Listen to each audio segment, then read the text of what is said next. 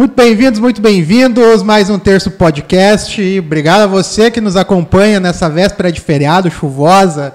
Você que não quis se deslocar até o Parcão e está nos acompanhando aqui. Não, mas né? tem gente nos piquetes lá. Que É, tem gente, tem, tem Wi-Fi no, no piquete. Tem, então. A gente também quer agradecer a- as marcas que colam conosco aqui, nos ajudam a manter já esse programa há mais de um ano, né? Que são eles Glee Makeup Hair, estilo e beleza em único endereço. Segue lá no Instagram, arroba Glee Makeup Hair. Espaço de coworking Eco, salas e escritórios compartilhados para o seu negócio e evento. Segue no Instagram, eco.work. Meu Guia Gourmet, não sabe um dia, a gente vai te ajudar. Segue lá no Instagram, arroba Meu Guia Gourmet.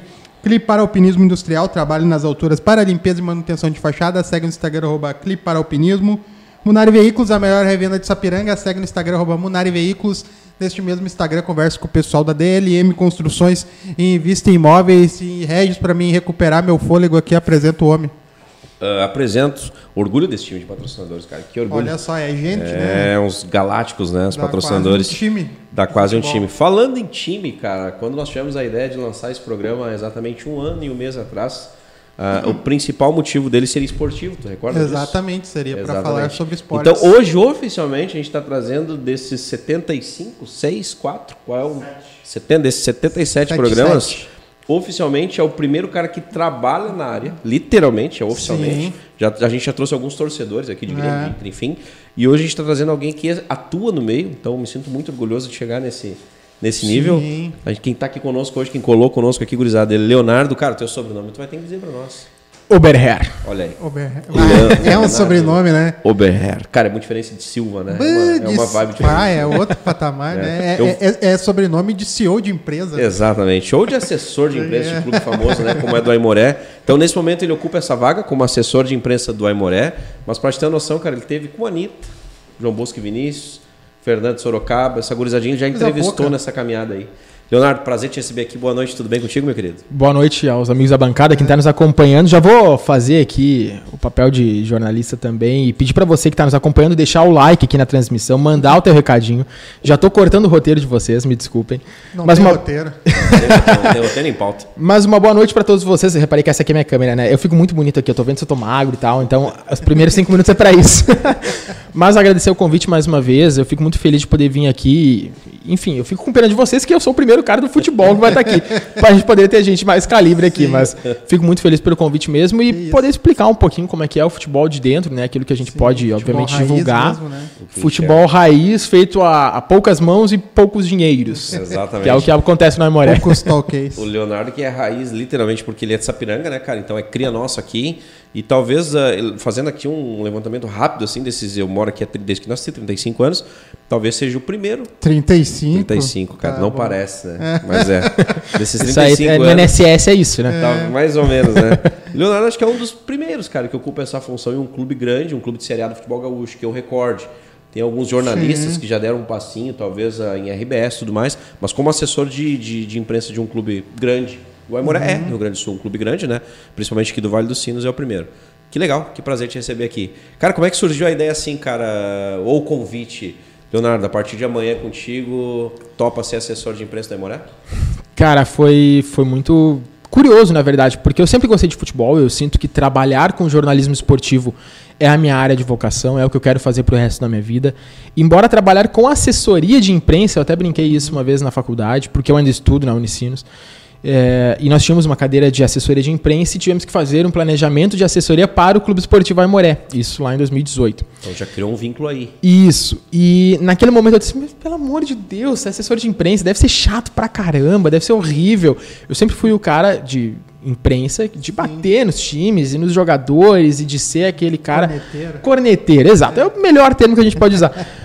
E aí quando surgiu o convite, eh, na época o departamento de comunicação era composto pelo Vinícius Brito, filho do Cláudio Brito, saudoso Cláudio Brito, que todo mundo talvez conheça aqui do Rio Grande do Sul, trabalhou em RBS e tal. E aí ele precisava de alguém que tivesse essa disponibilidade, que tivesse algum conhecimento já em futebol, que pudesse fazer assessoria, que tivesse essa disponibilidade. Começou e ainda é um estágio, tá? Eu não sou assim, o maior né, assessor do clube, mas ele surgiu dessa forma. E aí, contato aqui, contato lá. E aí o Renan Silva Neves, preciso deixar esse agradecimento, meu abraço também para ele, que é meu compadre. Ele disse, eu conheço um cara em Sapiranga que pode te ajudar, Vinícius. E esse cara é Leonardo Oberher, e a gente trocou uma ideia, a gente acertou tudo direitinho. Disse, olha, só que eu moro em Sapiranga, tá? Esse é um impeditivo para vocês? Não, não é, desde que tu esteja aqui. Se tu te garante que tu vai estar aqui, a gente consegue Tá tocar certo. o barco. Se não, então vamos pra dentro, que é o meu sonho, é trabalhar com futebol, eu não posso fechar as portas assim. Embora não pareça, esse rostinho lindo tem apenas 24 anos. Então eu preciso né, abrir os meus caminhos Claro. também. O Aimoré, obviamente, é uma porta de entrada gigantesca. A experiência que eu tenho hoje, é, depois de um ano já no Aimoré, para completar essa semana que vem, né, um ano de Aimoré, eu não iria conseguir em nenhum outro lugar. E poucos são os jornalistas esportivos que têm essa experiência de trabalhar com um clube de futebol e de essa é uma dentro. oportunidade, né? Já num clube de Série A do futebol gaúcho, um Exato. de expressão aqui para nós na região do Vale dos Sinos e no futebol gaúcho, né? Sim. Então tu recebeu uma, uma baita, baita oportunidade, né, cara? É, é, a ficha demorou a cair porque, vamos lá, eu começo na segunda-feira, na terça já tivemos um jogo na época, isso dia 28 de setembro de 2021. A gente jogou contra o Neon Harmonia no Cristo Rei, ganhamos de 7 a 0 aquele jogo. Que competição que era? Para amistoso? Era, não, era na Copa FGF, era a fase de grupos da Copa da Federação Gaúcha. E, enfim, meu segundo dia já foi num jogo. Só que assim, com todo respeito ao Neon Harmonia, não era ainda o, o futebol gaúcho de primeira divisão, Claro. né? E então essa ficha só caiu mesmo nesse ano, no Campeonato Gaúcho desse ano, porque vieram alguns jogadores com outro currículo pro Aimoré, isso acontece em times Claro. menores, com outro peso. E dali um pouco a gente estava no Beira Rio jogando. Tudo bem, já era no final da fase de grupos, mas a gente estava no Beira Rio jogando, estava no Centenário, estava jogando contra essas equipes. E eu me peguei uma certa segunda-feira de manhã, e eu juro para vocês que eu lembro disso porque é realmente muito marcante para mim. Eu tava de manhã cedo, umas nove e pouca, dez horas, me chega uma mensagem. Olá, Leonardo, PVC aqui, posso te ligar? A mensagem era essa. E aí, depois de um pequeno choque, um mini AVC que eu tive, eu mandei assim, PVC Paulo Vinícius Coelho? É, é, posso te ligar? Pelo amor de Deus, me liga, me, pra não, mim. não. Não dá, cara, sabe? Sabe, segunda-feira, de manhã, tu quer me ligar. E era o pré-jogo Aimoré e Juventude. Ele pediu algumas informações do clube e tudo mais, enfim, de time, treinamento, quem é que massa, tava. cara. E eu fiquei 10 minutos ali falando com o PVC sobre futebol. Que ele perguntou, tá, mas vocês jogam no tripé, jogam no 4-3-3, como é que vocês jogam? Eu disse, ah, meu, assim, eu não sou treinador de futebol, mas assim, é, pelo que me parece, porque também a gente esconde um pouquinho o jogo, né? Joga de tal maneira. Também não vou dar de cara, Claro, o cara é o PVC é assim que e tá, eu né? vou ter que dizer pro PVC como é que o time joga. Não, né? Até porque o PVC sabe a escalação do Aimoré de 1970. Claro, É um então assim, absurdo. é o cara que, É absurdo. que, que sabe muito de futebol. Então não vou eu explicar pra ele. Cara, o PVC. O PVC cara. me ligou, daí caiu a ficha disse, caraca, Cara, meu. eu tô no meio. Mas tem Eu certeza tô. que não era o Wagner Navarro imitando ele. Que me tem muito igual. que também seria muito legal, vamos combinar, né? Seria muito legal se for. A Shirley tá mandando um abraço, conhece não? Ah, ouvi dizer assim, de, é passagem, de, de passagem, ela é minha mãe. Né? Então, Assim, assim ela se gava. É, isso, é pelo menos é o que ela mente pros outros. a Nicole também tá on, tem uma galera on aí, legal. Legal, obrigado. Cara, obrigado. então, eh, principal diferença, e se faz muita diferença, obviamente acredito que sim, mas o aporte financeiro de clubes de uma série D, que é o Aimoré, né? E os clubes de série A que têm aportes multimilionários. Eh, por exemplo, uma viagem, qual- qual- o jogo mais longe desse ano do Gauchão? do Galchão, Pelotas? Não. a gente foi pra, pra Erechim. Erechim? Erechim é. Bagé. Todas as viagens de ônibus do Aimoré pelo Campeonato Gaúcho? Não. Pelo Campeonato Gaúcho, sim. Sim, todas. Foram de de ônibus, mas ônibus premium, super Sim, leito, tá maravilhoso, uma delícia, melhor que a cama do hotel que a gente tava. mas faz diferença. O aporte financeiro hoje.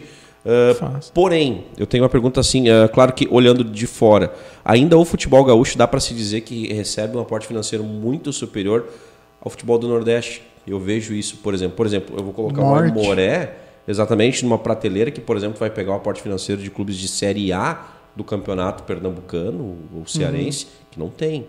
Né? Talvez lá os bancos, por exemplo, Banrisul é um dos patrocinadores do Aimoré, né? Então, até onde o aporte financeiro faz a diferença num clube, tu que acompanha de dentro dos bastidores.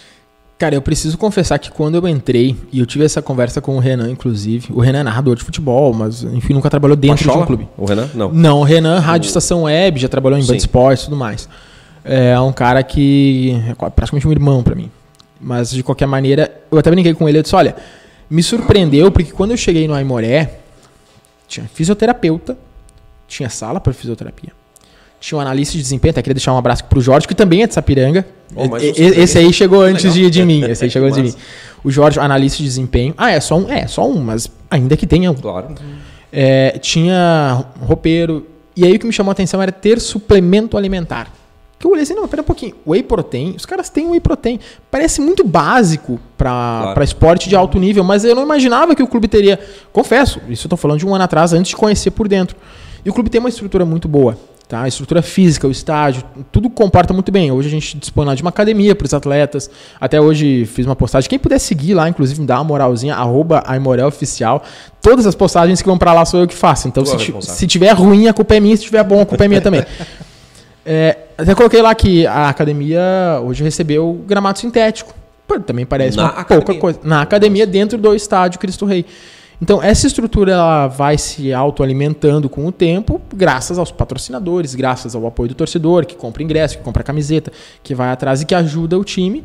É claro, também não dá para negar que o futebol se faz com dinheiro e que, invariavelmente, quem tem mais ganha. Normalmente é assim. Tá, tá escancarado o cenário atual do, dos times da Série A. Com o Grêmio, com o Grêmio foi um pouquinho diferente, né? Com o Grêmio foi um pouquinho diferente. Mas, normalmente, tu ter mais dinheiro te permite errar mais e acertar mais. Porque a margem ela é maior também. Agora, quando tu trabalha com um, uma questão reduzida de valores, tu tem que acertar. Tu não pode errar. Não tem opção. Senão, tu, tu vai cair para uma Série B e um time como a Emora jogando na Série B do Campeonato Estadual é, deve ser terrível. É terrível. Já foi, sim, já foi inclusive, já, já disputou a Série B, passou anos sem ter competição com um clube fechado, por exemplo, no início dos anos 2000, final dos anos 90, início dos anos 2000, que não tinha como ter competições profissionais. O time ganha a terceira divisão do Campeonato Gaúcho, que é a famosa segundona, sim. sobe para a segunda divisão, para a Série A2 e chega para a Série A e tá e há quatro anos na Série A do Campeonato Gaúcho, mesmo que tenha caído ali em 2017, 2016, não lembro, tinha caído e, e, e voltou. Mas com o passar dos últimos cinco anos que a gente for pegar do Aimoré, o clube cresceu de estrutura de investimento e aí entra muito a questão dos patrocinadores, que né, tu havia comentado a questão do Banrisul, e é uma coisa que talvez eu posso abrir, mas as pessoas não, talvez não saibam. O Banrisul ele patrocina todos os times que tenham divisão nacional, tá?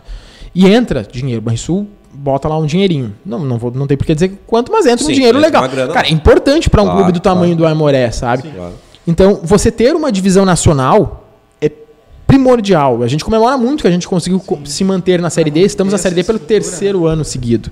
Né, ano passado, o clube se manteve na Série D, conseguiu a vaga. Esse ano, fomos até a segunda fase uma classificação histórica. Pela primeira vez na história do Aimoré, um clube de 86 anos, nós vencemos não só um jogo oficial fora do Rio Grande do Sul, mas como vencemos dois em Santa Catarina, um no Paraná e um no Rio de Janeiro. salto sabe? histórico, né? Então, é. histórico para o clube e isso só é capaz com investimento. Então, quando a gente posta, publica promoções, tem até inclusive agora um pacote de ingressos para os torcedores, e eu acho que é algo. A gente sabe que tem outro time no Vale dos Sinos, a gente sabe que existe o Novo Hamburgo e que a gente, em tese, compete também com eles por, torcedores. Mas eu acho que é importante para todo mundo que estiver aqui no Vale dos Sinos, a gente sabe que, vamos lá, de Novo Hamburgo para cá não tem nenhum time, né?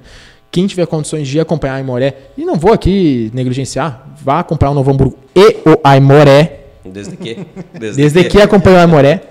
Vá, acompanhe, compre ingresso, compre camisa, porque a camisa do Aimoré é bonita pra caramba. Então, quem puder ajudar, o futebol agradece, Ajuda, porque só aumenta o nível de todo o Campeonato Gaúcho. A gente fala, né? Pô, o Grêmio e o Inter é obrigação ganhar Campeonato Gaúcho pelo investimento que tem. Mas se os outros times começarem a ter o mesmo investimento, ou chegar perto disso, a gente vai ter um Campeonato Gaúcho mais forte, como é hoje o Campeonato Paulista, claro. por exemplo, e vai forçar os, o, a dupla Grenal, a dupla Caju a terem times cada vez melhores vai também. Fica né? mais equilibrado, Exato. Né? exatamente. É, eu posso fazer mais uma pergunta? Já Isso, só um detalhe aqui, ó. Obviamente. Eu falo pra caramba, tá? Então sempre Não, me interrompa, por favor. Essa tá? ideia, o Thiago tem uma tese. Quando o convidado sai daqui, ele só falou, é que o programa é, quanto, sobrou. Quanto é. menos eu falo, melhor é o programa. Cara, a atmosfera de um clube, por exemplo, que acompanhando o passado, do Aimoré, quando vai receber Grêmio, quando vai receber Internacional dentro de casa, a atmosfera, uh, ela é diferente? Ela é de Copa do Mundo? Ela é diferente. A gente não chegou a receber o Internacional, tá? Nesse ano jogou fora, porque o Campeonato Gaúcho ele era de fase única. A gente enfrentou o Grêmio em casa e o Inter fora. Ganhando do Grêmio, inclusive, se não me engano. Ano passado nós ganhamos do Grêmio o ano de passado transição. Já era assessor de imprensa? Sim. O da caneta foi tu que fez a postagem ou foi no retrasado? Não, não fui eu. Teve um jogador importante do Grêmio que tomou uma caneta. E o, o Aimoré foi lá e postou, alguém esqueceu alguma coisa. Jogaram uma caneta no gramado. Não, não. Se, se foi ano passado, também fica aqui. Foi o Fernando Campos, tá o antigo assessor. Mas é, a gente pegou o, o Grêmio de transição na Copa FGF do ano passado, ganhamos o jogo fora de casa. Em casa foi um empate em 0 a 0 Enfim, foi um empate. Ganhamos fora, nos classificamos para a semifinal naquela oportunidade da Copinha. Esse ano pegamos o Grêmio em casa, perdemos de virada por 2 a 1 E o Internacional a gente enfrentou fora de casa, perdemos, se não me engano, de 1x0. Mas jogando bem e tal, o erro, enfim, aconteceu um gol, os, caras chutaram no meio da rua e a bola entrou, desvio, enfim. A gente poderia ter ganho, ganho aquele jogo. O, a atmosfera é diferente, mas no caso de receber um clube desse tamanho, ela tem um ponto muito específico que é a venda de ingressos. Para a gente ter noção, o único jogo com, com sem déficit tá, financeiro que o Aimoré mandou foi contra o Grêmio. Não por... pagou pela operação. Isso. Sobrou uma grana. Sobrou um dinheiro. Por quê? Porque a torcida do Grêmio foi lá e colocou não sei quantas pessoas, 500, 600 pessoas no setor deles. E o ingresso era mais carinho também, porque claro. a gente também é idiota. Mas... Oferta e demanda. Claro, exatamente, claro, os caras querem... Então, a atmosfera ela é diferente, a gente pega um clube maior, a gente vai enfrentar o Grêmio, inclusive, de transição na semana que vem, na terça-feira. Fica o convite para todo mundo que puder ir no Cristo Rei. É no Cristo Rei? No Cristo Rei, às 19 horas. Ah, horário bom. É horário de semana bom. esse de semana? É na terça. É na terça? É na terça-feira, semana que vem. Daqui a pouco ali perto. É. Isso aí, o jogo termina 9 horas, É. nesse Valor horário de já... ingresso, normalmente de um jogo desse? Ah, é um. E é um Cara, interessante que não tem um terço podcast na terça, É, né? Então o terça. pessoal É, pode tá ir liberado. tranquilo. Exatamente, pode, pode ir tranquilo para lá. É, a gente está trabalhando com três modalidades, tá? O primeiro, comprando o pacote de ingressos para os dois jogos em casa, na fase de grupos. Comprando no estádio é 50 reais. Os, dois. Os dois. Os dois, que é contra Grêmio e contra o Guarani de Bagé, que daí é na outra semana. Isso. Comprando outra. E daí ainda concorre a uma camiseta oficial, a um agasalho do clube, a uma bola de futebol oficial e a um plano lance capilé, que é o plano de sócio torcedor, do qual dá direito a um ano de entrada no Cristo Rei em todos os jogos em casa. Série 50 pelinha? Por causa de 50 reais. Aí tem a oportunidade de comprar online através do site da Open Pass. E aí é 40 reais os dois ingressos, só que daí não concorre aos prêmios. E aí pode comprar individual também, é 30 reais arquibancado. Daí Então, vale é pena 30 reais. Pagar os 50 Paga os 50 e ainda concorre. E Aí... tá tudo certo. Isso. E até onde o Leonardo vai, cara? Por exemplo, tem jogo amanhã, 9 da noite. Até onde tu acompanha o, o time, o grupo? Tu entra, tu tá ali na preleção, tu entra em campo naquele momento do bate-bola. Até onde vai o Leonardo? Cara, é uma boa pergunta. Eu vou até onde me deixarem. Não, mas assim, pré-jogo eu acompanho o aquecimento de todo mundo em campo, faço vídeo, faço stories, faço foto. É uma vitória que eu tive, inclusive, né, nesse, nesse período de assessoria, porque quando eu começo eu não tinha registro na ARFOC, que é a Associação Rio Grandense dos Fotógrafos e Operadores de Câmera, e precisa ter para poder fotografar o jogo. E paga uma taxa para isso não? Paga uma taxa anual para isso. E aí, hoje eu fotografo o time em qualquer competição nacional, eu tenho eh, essa possibilidade. Então, eu participo de basicamente tudo. Basicamente, Só não da preleção ali naquele momento do entrar também? participo tá ali, de tudo. Tá fazendo É. videozinho aquele da motivação do treinador. dando- Eu não costumo fazer, porque eu costumo não postar, tá? Confesso, porque daí eu acho também meio sacanagem, que nem clube grande faz, ah, só posta quando ganha. Mas, Tá e aí, e aí entra o seguinte, né? Aqui é só um guerreiro trabalhando, né? eu, tenho, eu tô, tô me preocupando porque esse trabalho, principalmente jogo em casa, tá? Eu brinco que, que o jogo em casa é muito mais difícil pra gente do que o jogo fora. Porque o jogo fora tu vai lá no horário do jogo, aquece, treina, joga e tá tudo certo. Quem vai te receber é que tem que te entregar. Exatamente. Agora, o jogo em casa, e é, acontece porque nós temos rádios que nos transmitem e tudo isso, a gente tem que entregar a escalação para eles, tem todo um protocolo que a gente segue. A gente, felizmente, tem hoje no Cristo Rei, isso até acho que é bacana a gente comentar. Nós temos internet disponível tanto via cabo quanto Wi-Fi para toda a imprensa. Legal. É uma coisa que poucos estádios hoje no Rio Grande do Sim. Sul têm essa oportunidade. No Brasil, diria. É, no Brasil. Brasil. Então, a gente consegue fornecer água mineral com sem gás para os jornalistas, te- sejam eles do campo ou na- nas cabines. A gente consegue ter uma, uma estrutura mínima, pelo menos para receber bem todo mundo. E aí acontece de, do meu trabalho ser atender essas pessoas também, atender a imprensa, né? afinal é a minha função, mas além disso, comunicar-se com o torcedor através das redes sociais. Então, por isso que eu brinco, né? Tudo que sai na rede social, a culpa é minha. Né? Passa, O dia de jogo é intermédia, contigo, né? irmão. É, das sou eu 8 e da Deus. manhã, meia-noite, cara, vai passar por ti. graças a Deus não é das 8 da manhã, mas é Mas quase é isso. Um, é um negócio Quase bem isso. puxadinho, imagino eu, porque. É, correria, é resolver pepino. Assim, é, com o tempo acostuma, e não só acostuma, como tu consegue te- antever algumas coisas. Né? Tu consegue te preparar, por exemplo, eu tenho lá pronto no meu celular, muitas coisas eu posto no meu celular. Eu tenho a arte de- dos jogadores que faz o gol, eu tenho ele pronto, eu só preciso botar o nome dos times e o placar e marcar os caras e já é. Ele posta nos stories. Instagram, Twitter, Facebook não. Twitter eu confesso que dei uma abandonada, tá? Daí assumo a responsabilidade que assu- assumi. Tomara que o Ah, o presidente não Twitter, esteja. mas o É. Twitter é o- a zona do ódio. Exato. Então, É, pô, uma janela do não, ódio não do é o arco-íris que a gente gosta do Instagram, né? Então o Instagram bomba. tanto- Os resultados no Instagram são maravilhosos.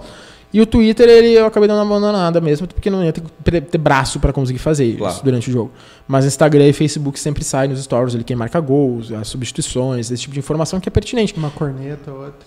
Não, isso aí eu dou uma segurada. Não, pra, quem, quem, quem tem um assessor de imprensa, eu diria que criativo é o Paraná, né? Sim. O- que toda, toda vitória do Paraná Vira uma é- corneta, vira uma vira um- corneta, é engraçado. Bom, se bem que o Paraná, eh, falando de futebol, os caras estão Série D. fechando Série D. Série D. O Paraná que, cara, Passou de 10, fase, 15 inclusive. anos atrás jogava Série A. Sim. Não, o Paraná tava na Série A 5 anos atrás. Exatamente. Não é muito longe, Então, 2016, 2017. Decolou de uma É. forma negativa. Sim, absurdo. enquanto- Vai ser adversário do Aimoré A então, no vez que eu próximo fui no Beira no Rio ano foi passado. Paraná. É possível. É possível. Eu, eu Depende não lembro agora se o Paraná se classificou para a Série D do ano que vem, tá? Confesso, não lembro. Talvez eu acho sem que não. divisão, é isso? Eu acho que Sem tá sem divisão, divisão, é.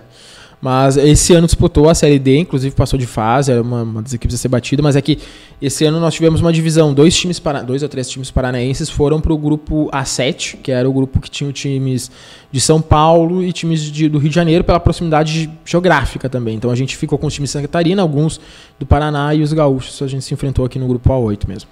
Cara, internamente, talvez tu acompanhe algum zum, zum, zum, alguma assim. ah, Inclusive, falando assim, acredito que no Rio Grande do Sul, pela grenalização, não vai acontecer. Mas em outros estados a gente já vê. Por exemplo, o Atlético Paranaense abandonando, entre aspas, o campeonato estadual, né? Ele lo- já joga lá com a gurizada. No Rio Grande do Sul, todo ano, geralmente quem perde? O ano que vem não joga. O ano que vem eu não vou botar os guris, né? E, cara, Só internamente... machucar os jogadores? É, exatamente. E, e eu, eu talvez até para aliviar o calendário de clubes de, como o Grêmio Inter, sou a favor de uma re- remodelação, remodelação da- da- do Campeonato Gaúcho. Talvez os clubes ali do interior, o Hamburgo, eles fazem toda uma, uma competição, classifica 2, 3 e aí entra a dupla Grenal, uma opinião minha, única. Mas internamente existe um receio de talvez a dupla Grenal não colocar os seus times principais, porque obviamente vai perder com, com o pay-per-view, vai perder com patrocínios e tudo mais. Ou não, isso não se cogita, cara, internamente. Cara, eu consigo responder de duas formas, tá? Primeiro como assessor de imprensa da Amoré e depois como um quase jornalista diplomado que, que acompanha o Grêmio, que é gremista. Inclusive, não- de formar, de forma esse ano. Eu- eu- a formatura inicia dia 4 de março. Inclusive, todos convidados a todo mundo. Olha aí, quiser ir lá. é grande, cara. Me, me, me, tem bora do É. ingresso ali? Ah, botar, botar um. a gente tem que capitalizar algumas coisas. duas, né? Claro, tem que capitalizar. O mundo é capitalista. Assim, dentro do Aimoré, eu não, não posso falar pelo presidente, não posso falar por ninguém. Vou, vou literalmente falar por mim. Existe um, um medo, receio, sei lá, de que isso aconteça, porque, como eu, eu comentei, o nosso jogo que não teve déficit financeiro esse ano foi justamente contra o Grêmio titular. Exatamente. E que ainda nem foi o titular, né? Botaram os titulares depois no segundo tempo para ganhar o jogo. Porque com os reservas estava perdendo. Então, é complicado para o clube do interior tá? não ter um jogo em casa contra a dupla Grenal, porque ele é muito rentável e sempre vai ser. Principalmente se for com os times titulares. Toda a questão de visibilidade também. Exato, é a transmissão. Aquela atmosfera que nós falamos. O cara É. vai correr o dobro, porque ele sabe que do lado de lá, daqui a Sim, pouco exato. tem algum dirigente que tá de olho nele. Exato. Então, é só não, não aconteceu esse ano né, com o Natan. O Natan foi capitão do Aimoré no Campeonato Gaúcho, não pôde jogar contra o Grêmio por questões contratuais, mas eles assistiam jogos do Aimoré, Claro. justamente para acompanhar o Natan e, obviamente, outros jogadores também. É, é muito curioso, porque o time do interior, não é que ele depende da dupla Grenal, mas, no momento que eu falei dupla Grenal aqui, acendeu o celular. o, o time do interior não é que ele depende da dupla Grenal, mas a dupla Grenal, a marca e os jogadores que jogam na dupla Grenal acabam fomentando muito o futebol no interior. E, e agora respondendo como um quase jornalista diplomado, acho muito pouco provável que a dupla Grenal também aceite isso, tá? Esse é um discurso muito mais externo pro torcedor, pro torcedor que não gosta de perder gauchão, de, de tudo Claro. isso, por um motivo muito específico. A grana que entra da televisão é para botar time máximo, é para botar força máxima, sempre que possível.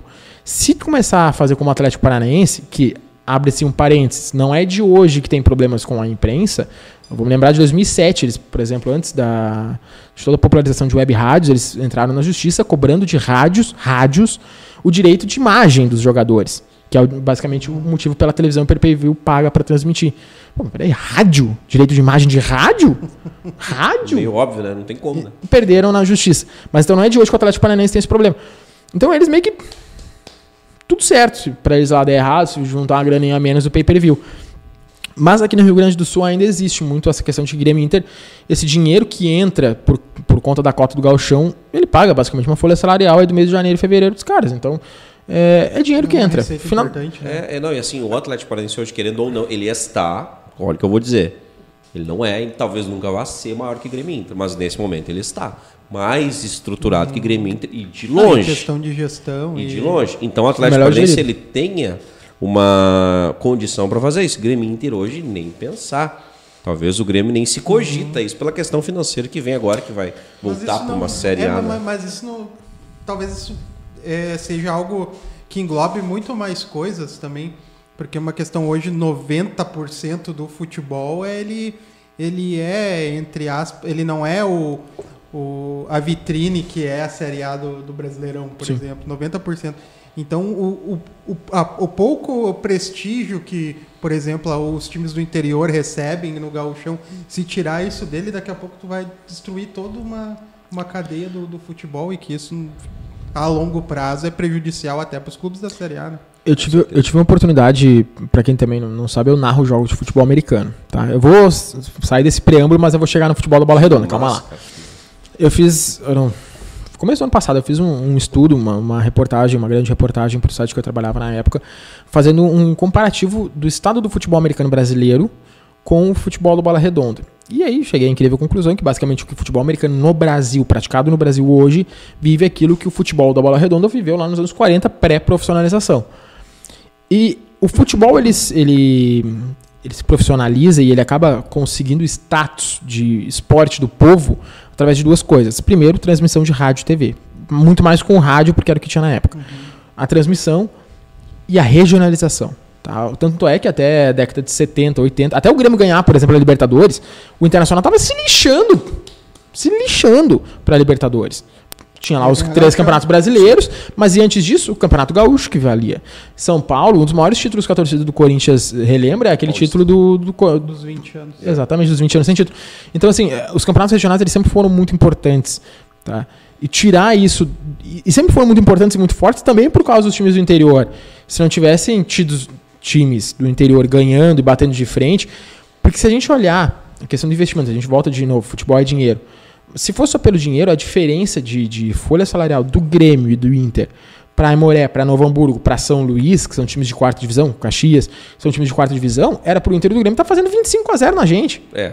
Sabe? A diferença financeira é essa, mas dentro do campo é totalmente diferente, são 11 contra 11 e a grana só tá no banco dos caras. Claro, obviamente, ter mais dinheiro oportuniza contratar jogadores melhores, mas nem sempre esses caras vão conseguir desempenhar o mesmo futebol. Então, o campeonato regional ele é muito forte por causa disso, independente do estado que for. Porque ele se equipara, ele se equivale dentro do próprio estado. Okay, normalmente Grêmio e Inter ganham no Rio Grande do Sul? Sim, normalmente Grêmio e Inter ganham no Rio Grande do Sul. Mas não é a barbada que seria por conta da questão financeira. Hum. Exato, nós pegamos aí duas décadas para cá, no Hamburgo, que se inseriu nesse meio. É. Juventude Caxias aí, década de 90, 2000, cara todo ano chegando em final, enfim, embora tomasse é. oito na final do Inter e tudo mais. Mas o Caxias ah, levou do Grêmio também, né? Mas Tite, antes de, de, tomar oito do Inter, meu Deus. Era, era uma toca, né? Era uma tristeza. Era uma toca, né? Cara, tu tem noção hoje da, da folha salarial do Aimoré, para nós ter uma noção? Tenho, mas internamente a gente entende que não podemos divulgar. Certo. Essa, tá? Mas assim, é, comparado a futebol de dupla Grenal, é 0,5%. Certo. É porque hoje nós falamos de uma folha de Grêmio Inter 10, 10k mês, 10 milhões de é. mês. Então, fazendo conta rápida aí é. Eu não sou bom de conta, tá? Peraí, deixa eu calcular assim o valor. É, é, mais ou menos isso. Mas é, é pouco, tá? É de humanas, sim, sim, imagino. Essa vibe de. E aí eu também vou. Eu brinquei aqui em off que eu sou o maior defensor da história de jogador de futebol profissional. A gente entende que o jogador de futebol profissional ele ganha milhões. Ganha muita grana. Não ganha. Tá? Ah, ok. É vantajoso tu ser jogador de futebol? É, porque tu conhece pessoas, tu viaja o Brasil Sim. muitas vezes é, com tudo pago. Tu tem a oportunidade de, de tendo um bom desempenho, ir para clubes maiores, ganhar, tudo certo, isso é verdade. É diferente, por exemplo, de um gerente de loja. Tu pode ser o melhor gerente de loja de Sapiranga, tu vai continuar ganhando aquele salário ali. Dificilmente tu vai virar o dono da empresa, tá? Dificilmente tu vai sair da, não vou falar marcas, mas tu sair da loja da esquina do seu Zé para trabalhar na Apple, entendeu? É, é, muito Esse dificilmente. não vai ocorrer, que o não vai acontecer, que o futebol te possibilita. Então, só que também tem um outro ponto. O jogador de futebol profissional, ele tem uma carreira de 15 anos, 20, quando consegue se cuidar, principalmente jogador de linha. É 15 anos. 15 anos ganhando um salário que tem vendedor que ganha. Cara, tem jogador de futebol profissional, tirando o Grêmio Inter de Juventude. Neymar, essas coisinhas 1%. É, menos Neymar, que isso. Jeromel, Cani, menos, esses caras, a quantidade de jogador que ganha menos de 10 mil reais mês, Absurdo. tudo bem que 10 mil reais faria minha vida tá muito legal. Mas a quantidade de jogadores que joga profissionalmente e ganha menos que isso é absurda. É 95% de jogadores profissionais do Brasil. Num estereótipo de que todo mundo pensa, ah, É. sei ser jogador de futebol pra ser rico. É, e assim, se tu não tiver cabeça pra conseguir se cuidar nesses 15 anos e ter dinheiro pro resto da tua vida, meu velho, com 45 tu vai estar trabalhando É. qualquer outro emprego. Eu sempre Vai dou se exemplo. candidatar. Exatamente. O ex-jogador que se candidata não é à toa. É. Não é à toa. Ele não teve uma, uma carreira promissora financeiramente. que, que ele eu tá vou me incomodar mais um pouco, né? isso. Exatamente, Eu exatamente. ouvia palavrão de torcedor, agora de eleitor também. O Luan Maier também tá te mandando um abraço. Ô, abraço, Cara. Léo, abraço. Salve, Ober. É Ober? O apelido carinhoso da gurizadinha? Isso, isso. É Uber, porque Uber era um pouquinho mais difícil, né? Fica no Ober mesmo. Fica, é, fica, o Uber é mais tranquilo. Até porque eu, eu tive um portal de futebol americano que era o Overtime, brincadeira com o termo Overtime. E dentro do futebol americano, eu joguei futebol americano no São Leopoldo Mustangs em 2015. Joguei. Que massa, cara. Olha a história, cara. E aí, mais um parênteses, tá? Eu acho que não existe esporte no planeta que eu não tenha praticado. Eu era ruim em todos. Ruim em todos. Umas partes. Mas eu tava lá. Eu tava lá, eu sabia como era. Então, na época tinham três Leonardos. E aí, era o Leozão, o Leozinho, pai, daí eu fiquei com o Ober na, na botinha. Até porque eu tenho, outros, eu tenho outro sobrenome, o Miller. E daí, essa também é uma história curiosa. Teve um certo dia de manhã, eu tava me arrumando pra ir pra aula, tava no ensino médio na época. De manhã, fui estudar de manhã, e daí dando um pouquinho. Ah, daqui a pouco. No Bom Dia Rio Grande. Daqui a pouco as informações de Grêmio com o Leonardo Miller. Jornalista. Eu, não, peraí um pouquinho, tô aqui. Como assim? sou eu. Alguém me explica. E aí apareceu o Leonardo Miller, formado, Sim. enfim, que é de Taquara, agora até abandonou a RBS, tá com um projeto próprio. Então eu- eu não poderia ser o segundo Leonardo Miller, né? Embora fosse o nome mais fácil de ser dito, o nome Leonardo Oberher, em tese, é mais forte. É mais. Claro. Sim, É mais gostoso. Vamos, vamos, vamos falar, tem poucos Oberher na vida É, aí, então tô- é mais tranquilo. É, Nunca vai ser pobre. o Luan que jogava junto no. O Luan jogou junto com. É, A, gente- a gente. Mustangs? No Mustangs, São Ah, Leopoldo Mustangs. legal. Jogava muito E- forte, e né? Esse clube tá de pé ainda? Tá, existe ainda não? Não, é ele tá já- ele já- futebol americano no. Vamos, vamos dizer a nível gaúcho, que a nível nacional a gente vê ele, né? Engatinhando, né? Engatinhando. Cara, no Rio Grande do Sul a gente tem aí mais ou menos 10, 12 times competindo, tá? Aqui na região, o São Paulo Mustangs não existe mais, embora exista um projeto muito vagaroso a gente recuperar ele para se tornar um time de flag football, que é diferente do futebol americano tradicional de equipamentos, que é o full pads. Mas no Rio Grande do Sul ele ainda também engatinha e a pandemia ferrou muito com muita coisa, né? Então, os times eles acabaram se unindo com outros, eles acabaram tendo que é, trazer outros jogadores, buscar em outros times, então a coisa mudou um pouquinho de figura. A gente tem uma hegemonia no estado do Santa Maria Soldiers, que ganhou os últimos 5, 6 campeonatos gaúchos, mas tem times fortes bastante, que estão competindo em, divisão, em primeira divisão de campeonato brasileiro, em segunda divisão de campeonato brasileiro. O Carlos Barbosa Chimangos, por exemplo, o time de Carlos Barbosa, que a cidade é pequena, chegou numa semifinal de campeonato brasileiro de série eh, B, no caso seria a D2, que a Sim. gente chama, né, que é a divisão 2. E temos aí times brasileiros, Santa Maria Soldiers ainda está postulando uma vaga nas na, na grande final, enfim, do Campeonato Brasileiro da primeira divisão. Então, o estado ele, tá, ele continua se desenvolvendo, mas, de novo, money. Sim. Sem, sem dinheiro, a coisa é muito mais difícil de acontecer. Fora daqui, aí trazendo a questão do Brasil, nós temos times com um aporte financeiro muito, muito bom, tá? Para dentro da, daquilo que Da nossa realidade. da nossa, traçando um paralelo hoje, o Galo Futebol Americano, que é o time a ser batido hoje no país, que é o time que tem mais dinheiro, é patrocinado e tal, eh, tem parceria com o Atlético Mineiro. Eu, eu posso apostar com vocês que eles hoje têm mais dinheiro para fazer futebol americano que o Aimoré tem para fazer futebol do bola redonda. Sabe? Então a gente legal, chegou, então, chegou acho nesse, nesse patamar. Assim. patamar.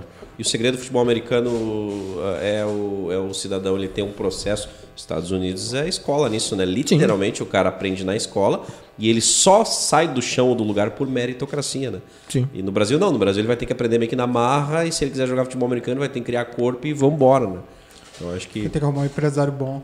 Nós tivemos um caso é, de um brasileiro, Durval Queiroz, que ele jogou o Campeonato Brasileiro de Futebol Americano, é criado aqui, conheceu o futebol americano no Brasil, é do Mato Grosso, Mato Grosso do Sul, não lembro agora, Mato Grosso, que jogou no Cuiabá. E ele conseguiu, através de um programa de internacionalização da NFL, chegar na NFL. Ele fardou no Miami Dolphins, que inclusive ganhou do meu time ontem, estou muito triste com isso. Mas o Miami Dolphins é, recrutou ele através do NFL Pathway International, o nome lá da- do programa. Ele não era titular, não era nada, ele figurava na equipe de treinamento, mas pra tu chegar lá, e ele ganhou uma- um dinheirinho bem legal. Pô, imagina. Pô, imagina. Pingou bacana. Pingou legal, aquele ali não, já não precisava se preocupar muito antes com grana, agora muito Agora menos. muito bem. Então, a gente teve um caso de um brasileiro que saiu do futebol americano brasileiro para chegar na NFL. Mas existem outros brasileiros que já tiveram lá. O principal caso é o Cairo Santos, que é kicker, né? E hoje está no Chicago Bears. Já participou, por exemplo, do Kansas City Chiefs, que é o time do momento, tal da NFL. Mas a gente tem esse caso, tem outros jogadores. O filho do, do Belfort, Davi Belfort, Tá tá, no, é. tá no high school, que é o ensino médio. Está sendo disputadíssimo por eh, universidades de grande porte dos Estados Unidos para disputar os três anos lá de, de college para depois chegar na NFL. Muito pro- e ele é quarterback. Esse processo que eu acho o máximo, cara. É muito provável que o Davi Belfort, se continuar seguindo na linha que está seguindo, vai chegar a ser quarterback da NFL. Vai ser o primeiro brasileiro quarterback da NFL na história da NFL. Deve estar se espelhando no Tom Brady e era isso. É, né? bem provável. O- deixa eu fazer uma pergunta. Deve. Agora Vamos voltar para a bola redonda. O, Leonardo, vamos esquecer o que tu é gremista e vamos esquecer que eu sou colorado. Levam sair no soco. Não, brincadeira. Não, Não, não, não. sem violência, sem Sem violência. violência, né, pessoal? Ah, não, mas é o seguinte, tem uma, tem uma história aqui que eu e o Reis a gente sempre conversa, que a gente diverge num assunto além de Grêmio e Inter. Eu, eu não acredito na, na imprensa imparcial. Uhum. Acredito que cada torcedor. Cada, A Ive. ca- é, nem a IVE, nem a imprensa. Inclusive do- o nosso convidado, Ah, da, o- o, que, o criador da Ive esteve aqui. É o Ricardo Wortmann. Né? Uhum. Então, isso eu não acredito, tá? Eu não acredito que, que o pessoal se una para para beneficiar algum clube com comentário. Por outro lado, e- porém, entretanto, eu acredito que a arbitragem ela tende a beneficiar o clube de massa, não talvez não por má fé, mas por pressão de torcida. Exemplo, Fla-Flu ontem. Tipo, Flamengo, Corinthians. Fla-Flu ontem, ontem, o E clássico. também o Rio Grande do Sul, tu acha que existe um, um, entre aspas, benefício da arbitragem para a dupla Grenal? No Galchão, no caso. Não, não, até acho que não, sinceramente. O que a gente pode aqui discutir, eu, eu até acho interessante essa questão da imprensa, tá? Se a gente puder voltar. Sim. Mas com relação à arbitragem, não. Eu acho que a arbitragem, em em muitos casos, com perdão, ela é ruim. Sim. Ela é literalmente amadora. Ela é, fato. exato, ela é literalmente amadora. Então, assim, enquanto a gente não profissionalizar a coisa, a gente tem árbitros muito bons, sempre tivemos, tudo certo. Mas hoje o nível que a gente encontra, e talvez por advento do VAR, não estou dizendo que o VAR é culpado, mas é que eu acho que a arbitragem ela passou muito a, a se proteger através Tem do uma VAR. bengala. Tem uma bengala. Porque se der uma coisa errada, mas velho, vai, vai lá e conserta. Daí fica cinco minutos assistindo o jogo no VAR. Então, ela precisa passar por reciclagem, é um processo que eu, sinceramente, não sei como fazer. Espero que os deuses do futebol saibam. Mas ele precisa ser reciclado e, em primeiro lugar, precisa ser profissionalizado. Então, eu, eu não acho pode que. trabalhar durante o dia e à noite é pra Exato, exato. Assim como jogador de futebol profissional não faz isso também. Então, se os astros do negócio não podem, a arbitragem que controla tudo também não deveria precisar fazer esse tipo de coisa. Então, eu acho que a arbitragem, ela, sobretudo, ela é ruim. Tirando isso da frente, cara, eu, eu não sei como é que é ter 50 mil pessoas me xingando, xingando minha mãe no, no estádio.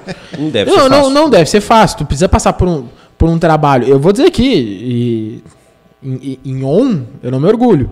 Mas eu já tive a oportunidade de xingar árbitro em jogo, tá? Como assessor de imprensa do Amoré, porque foi feio o que aconteceu. Mas, cara, é complicado, porque tu tá. Todo mundo te odeia.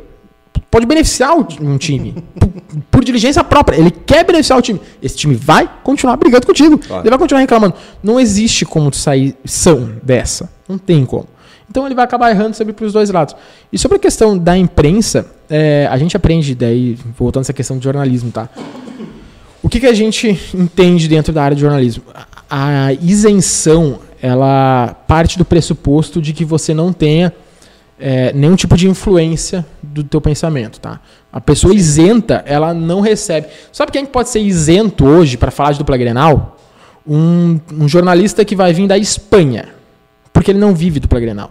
O cara que nasceu e foi criado aqui no Rio Grande do Sul, ele vai torcer para Grêmio e para Inter. Inevitável. Inevitavelmente. O cara que trabalha com política, ele foi político um dia na vida dele. O cara que trabalha com economia, alguma vez na vida fez conta. É natural. Tá? Vou dizer de novo por mim. Por que eu digo que eu tenho vocação e acho que tenho vocação para trabalhar com jornalismo esportivo? Porque desde os meus 5 anos de idade, eu assisti o toque de bola na Band e vi o Leonardo Meneghetti falando de bola. Sabe? Ele, Ribeiro Neto, ele era Baldasso. colorado e ele te enganou bem, né? Exatamente, exatamente. Olhando o compacto do jogo, né? É. Era bons tempos, bons tempos. Então, assim, eu nasci e fui criado nesse meio. Eu gosto de esporte, gosto de futebol, pratiquei muitos deles e tá tudo certo. Eu vou trabalhar com isso, espero continuar trabalhando com isso pro resto da minha vida vou ser muito feliz por causa disso.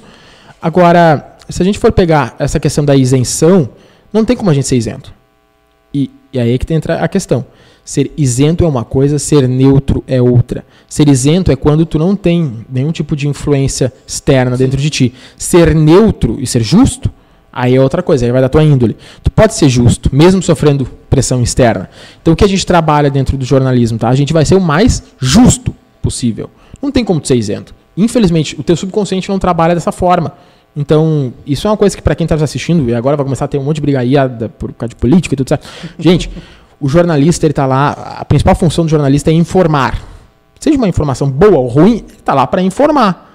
Todo mundo tem um passado na política, tem um passado no esporte, todo mundo. Eu achei muito legal quem tiver a oportunidade de ir no Instagram do Vaguinha, Wagner Martins. Gaúcho ele, também? Gaúcho. Era da Band. Ele reve- era da Band, ele revelou ontem o time dele. Gremista? Colorado.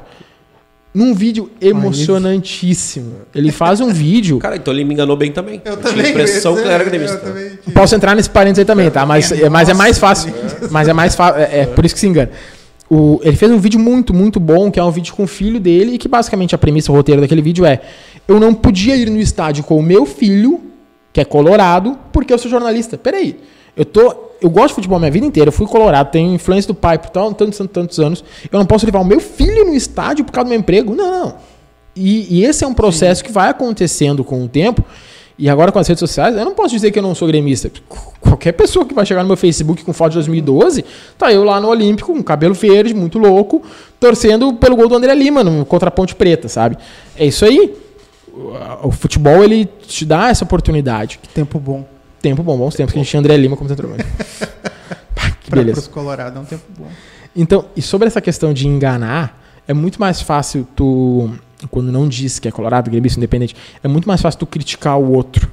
É, desculpa, criticar o, a- o seu próprio time, porque tu quer o bem do teu próprio time.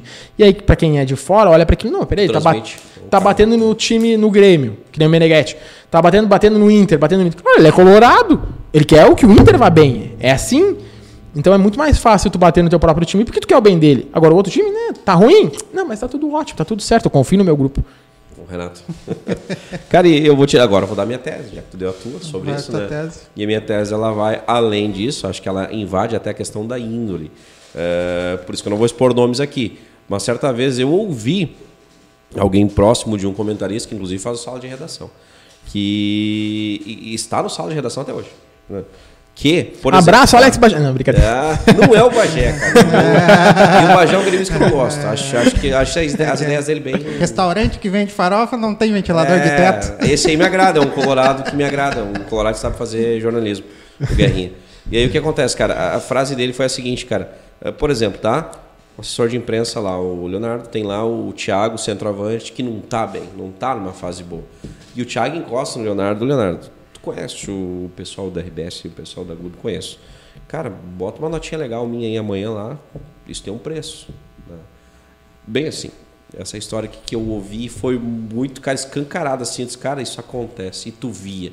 O cara não rendia, mas no outro dia a matéria sobre ele era fantástica. Porque ele tinha um movimento de, de técnica, de tática, enfim. E eu fiquei muito curioso com isso. Então, hoje, recebendo alguém de dentro, tu acha que isso é possível? Né? Talvez eu tenha, assim, complet, completamente leigo, né? Mas, voltando.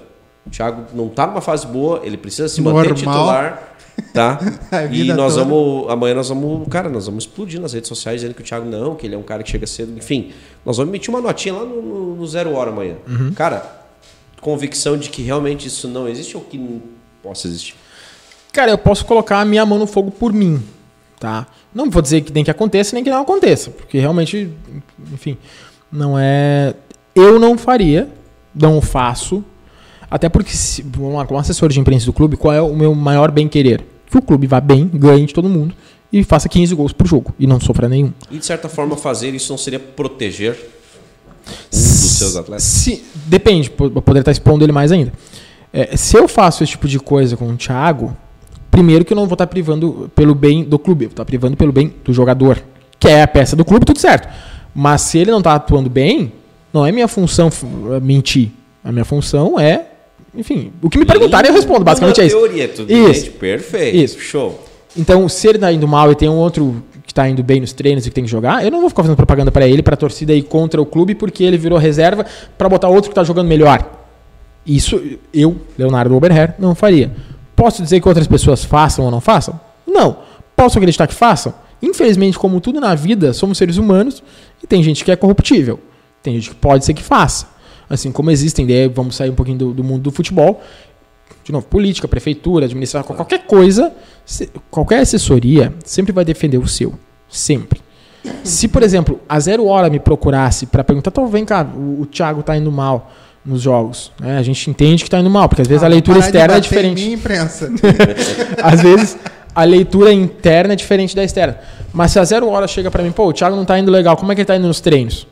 Bom, aí eu vou dizer pra ele, não, ele, ele chega no horário, ele é um cara que tá treinando forte, Viu? ele é um cara que tá indo bem, é um cara que compõe taticamente, um cara que, por exemplo, fala-se do Diego Souza, né? O Diego Souza, cara, um cego vê que ele tá grande Exato. Né? E faz tempo. E faz tempo, mas ele faz o gol. Beleza, qual é o peso que tem disso? Ele pode não é marcar, mais de 100. é, é bem provável. Mas pro jogo, ele pode ficar sem marcar? Pode. Quem vai ter que correr são os outros. Vão ter que correr por ele. Se o resto do time conseguir se encaixar dessa forma, pô, beleza, Diego Souza continua fazendo 25 gols por, por temporada, pesando 115 quilos. Tudo certo.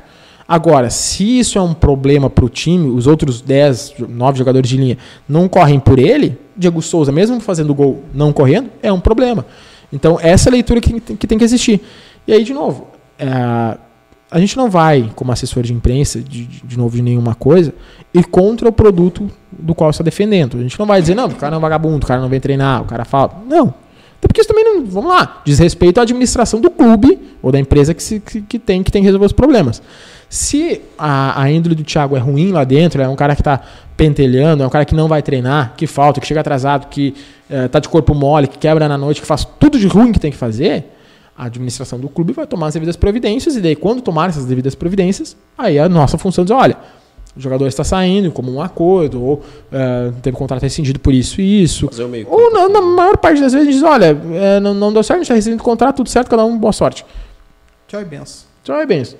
Porque daí não tem por que se queimar e fechar essas janelas, sabe?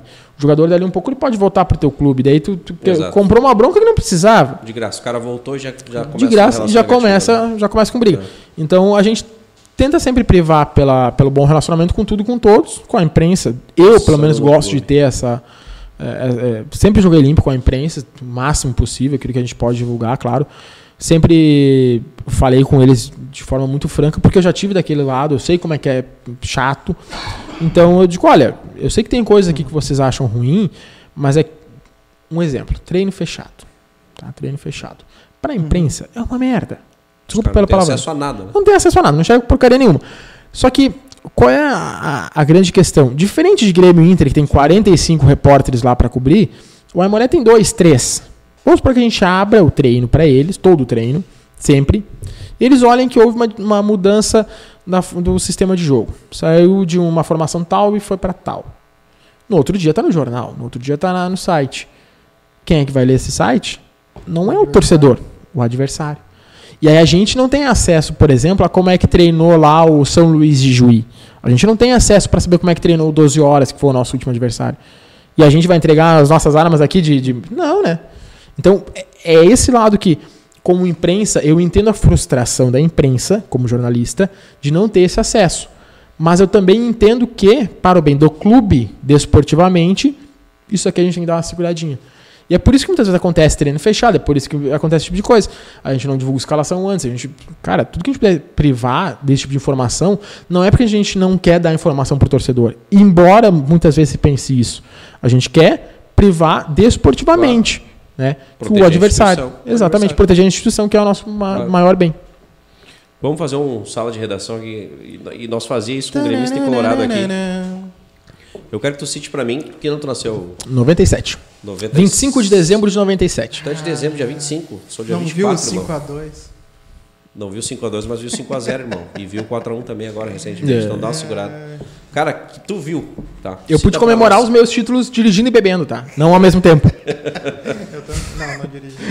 Só bebi. Cita a escalação de quem tu viu jogar. Vale quem tu viu. Não vale Renato, não vale o Ronaldinho Gaúcho, não viu também, camisa do Grêmio, né? Do Grêmio, necessariamente. Que tu viu. É de 97 pra cá. Do Grêmio. Teus, cita teus 11 aí que tu diz, cara, pra mim, é esses 11 aqui. Cara, Marcelo Groi. Márcio Perereca. Groi, Mar- boa. Marcelo Groi. Cara, eu posso falar um 3-4-3 bem louco aqui. Aí, ah, o Tá. esquema tático é teu, Celso De- Roth. Desculpem aí laterais, tá? Mas é que não. Meus laterais direitos ultimamente não foram lá, né? Tu não Enfim. viu o Arce, né? Não vi, não, não tenho essa lembrança muito. Cara, eu vou te falar assim, eu acompanho futebol. Tudo bem, acompanho há bastante tempo, mas que eu tenho lembrança de futebol é 2006 pra cá, assim. Eu, eu sei onde é que eu tava na Batalha dos Aflitos e o que, que eu tava fazendo da vida. Mas se eu te falar que eu assisti afinco e que eu. Uh, da alegria. Não. Não. Tá? Eu era uma criança de uns 6, 7 anos. Então tem essa diferença. Que eu vi jogar, cara, zagueiro. Putz, isso aí Pode podia- botar um 3 um 3 3, zagueiros? 3 4 3 15 segundinhos aí. Fiquem dançando pra eu ficar pensando. tempo. Ah, dois Um é óbvio, né? Fiquem um aqui. eu sei, um eu sei, o outro eu não tenho Pra nesse- mim é dois é É, óbvio. Não, dois é óbvio, eu tô tentando pensar em. É, Jeromel e Kahneman, tudo certo. É. Os dois melhores, mas é que daí, cara, a gente vai entrar aqui. O Werley fez uma temporada exuberante, já fez temporada maravilhosa. Saudades, inclusive. Saudades, inclusive. Ahn, Tempo bom. Já começamos a discordar no zagueiro. Tempo bom, Erlen. o Erling Bressano. Ma Mário Fernandes foi um excelente lateral, mas jogou no Grêmio como zagueiro. Era um zagueiro Chegou ok. a jogar como lateral também, né? Sofreu muito Ele é lateral de, de Ah, o ori- Ombrinho Na de verdade, zagueiro de origem foi pra É, lateral direito, foi pra da Copa. Rússia, inclusive hoje Isso. ele é lateral, né? Mário Isso, foi pra Fernandes Copa. Eu acho é que um tá no de futebol. Famoso. É, tinha problema, muitos, muitos problemas. Muitos problemas. Ah, Natan, eu acho o Natan esse terceiro zagueiro. Vamos botar o Natan? Vamos botar o Natan, porque Aí, eu gosto do Natan. Pra mim, pra mim, com ele, inclusive. trabalhei com ele, o cara fantástico, me- merecedor. E ele é melhor que o Erling, então. né? Se, é, se é isso. Eu sou melhor que o Erling. Não, daí, é- 1,70m. Menos que 1,70m. aí a gente pode discutir. Eu vou colocar o Natan porque eu acho que o Natan vai fazer muito, muita história ainda com a camisa do Grêmio. Legal. tá? Eu vou dar esse voto de Fica- confiança nele. E, e o bom é que esse, esse programa vai pra eternidade. Então lá na frente, se quiser puxar, lembra? Isso, vai, vai virar lembra. corneta ou vai virar uma. Esse aqui é o novo quem é melhor, Tyson ou Messi? É, Espero que dessa vez eu acerte, né? Essa Diferente do que... Braga, não. É do Vianney Carlos. Vianney É, é saudoso. Saudoso, que Deus tenha. Ah, Deus livre. Cara, no meio campo tá. ah, Elan- por qualidade, Elano Zé Roberto, acho que tem que entrar. Eu vou tirar volante porque meu time vai fazer Vamos criar, 15. é, vamos Fernando Diniz, Fernando Diniz, tá? Vamos jogar o time pra frente. É. Embora o Arthur mereça. É que o Arthur não é um Arthur. grande volantão, tá? Mas Arthur, Zé Roberto Elano. Meu quarto meio-campista, bicho. Vamos botar o Luan como meio-campista pra, pra colocar lá. todas as melancias aqui. Um 3-4-3 aqui, ó. Três zagueiros. O primeiro volante Arthur, porque faz Ok. muito sentido. Sobrou. Elano, Zé Roberto, mais na frente Luan. E aí na frente, dois ponteiros e um centroavante, tá? Meus dois ponteiros, Everton Cebolinha, de um lado.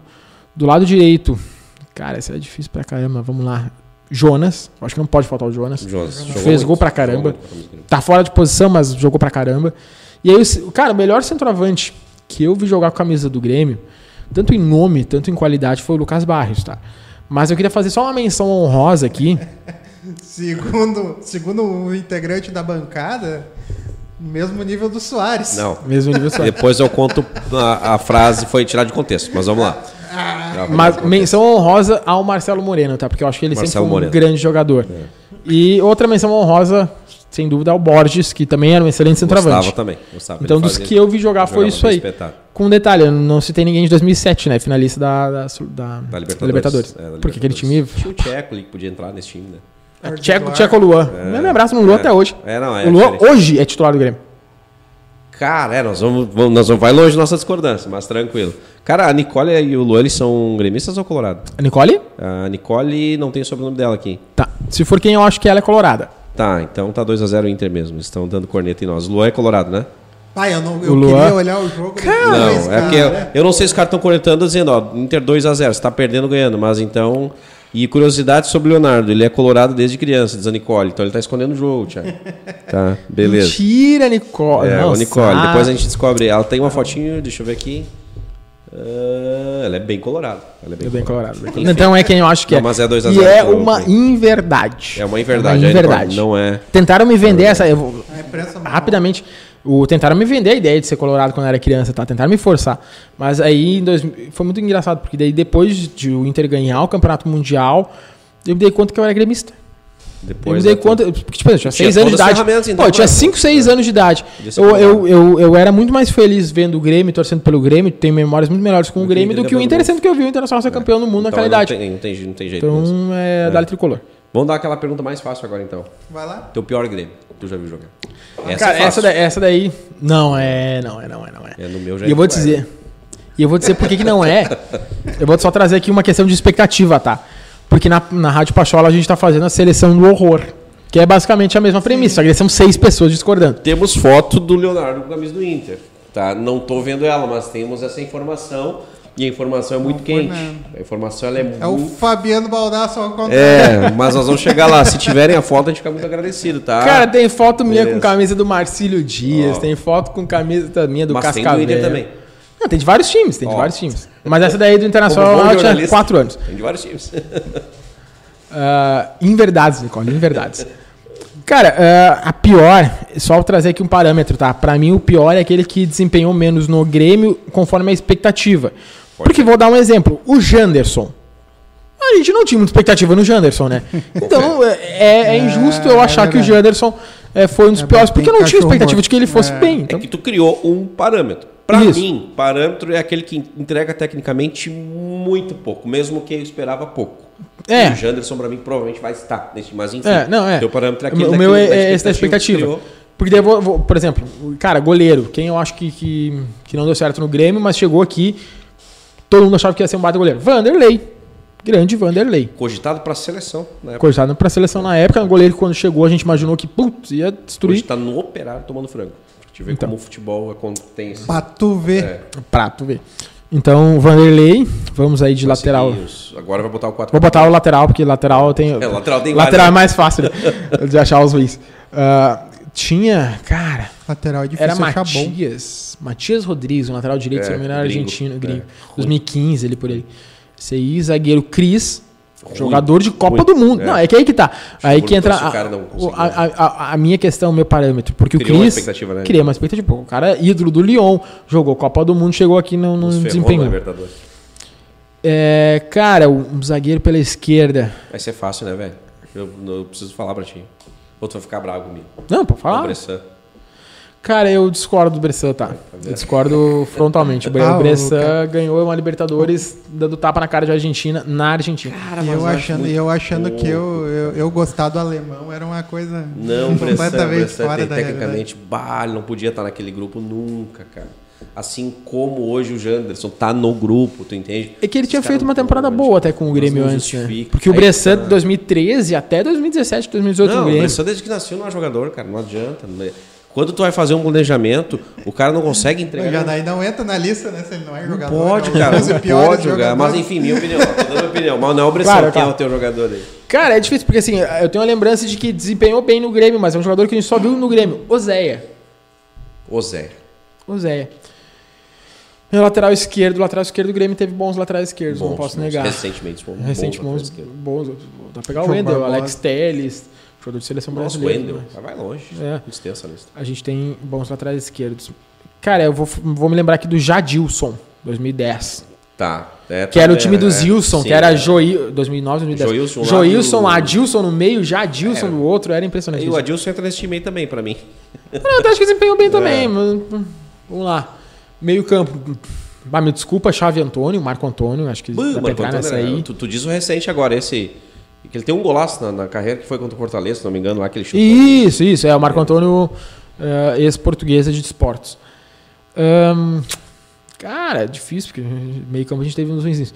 Eu vou colocar aqui o Cebola Rodrigues, tá? O Christian É, Rodrigues, 2015. Pela expectativa, né? Pela expectativa, um jogador também de Copa do Mundo que veio pra cá, que jogou três jogos, um Grenal e mal pra caramba. Ahn, ah, cara, tem uns que são ruins, mas é que eu era meio apaixonado por eles. Tipo, Bertolho era um cara que. Eu também não, não boto ele na prateleira de ruim. É, mas- era um cara que, mas- que eu tinha uma expectativa. Hashtag saudades. Não, mas me agradava, o Bertoldo me, agra- me agradava. Ele tinha o espírito aquele, cara, vamos. Isso, E é. trazer os caras com ele. Era um cara que, que, que ia pra dentro dos caras. Ah, velho, vou te falar, viu? Meio campo. Eu tô- Eu tô enrolando aqui pra ver se eu me lembro de algum. Porque meio campo além do Marco Antônio. Rodriguinho. Rodriguinho. Cara, tem um muito bom, tá jo- Esse aí, me desculpa se ele for próximo, tá? Mas esse aí tá jogando Serra Mar ultimamente pra ver e tá um- do meu tamanho. William Schuster. William Schuster. Passou pelo Novo Hamburgo. Passou, menos, não sei se foi campeão Acho que com ele eles. mas- surgiu no Hamburgo É. e o Roger levou ele. Roger, é, não, ele não chegou a ser campeão, é verdade. é, mas foi ele trabalhou com o Roger horrível. em Aquela parte- 2014, A passagem 2015. dele pelo Grêmio foi terrível. William Schuster, então a gente já tem aí o William Schuster. Bom, temos três meio campistas, né? O William Schuster, Isso. o Marco Antônio e o terceiro eu não lembro quem que eu falei. Rodrigues, Cebola. O Cebola Rodrigues, isso. Ah, esse, esse time tá mais equilibrado, pelo menos. Tá mais equilibrado. Aí na frente. Não sei se não vai estar melhor Na que o melhor. Na frente vai. Não, ele tá montando um time bem equilibrado, exatamente. É, né? Tá, tá- tá legal assim, dá pra marcar bem aqui, se fechar as Qual é passes. do melhor Grêmio dele? Eu não sei não.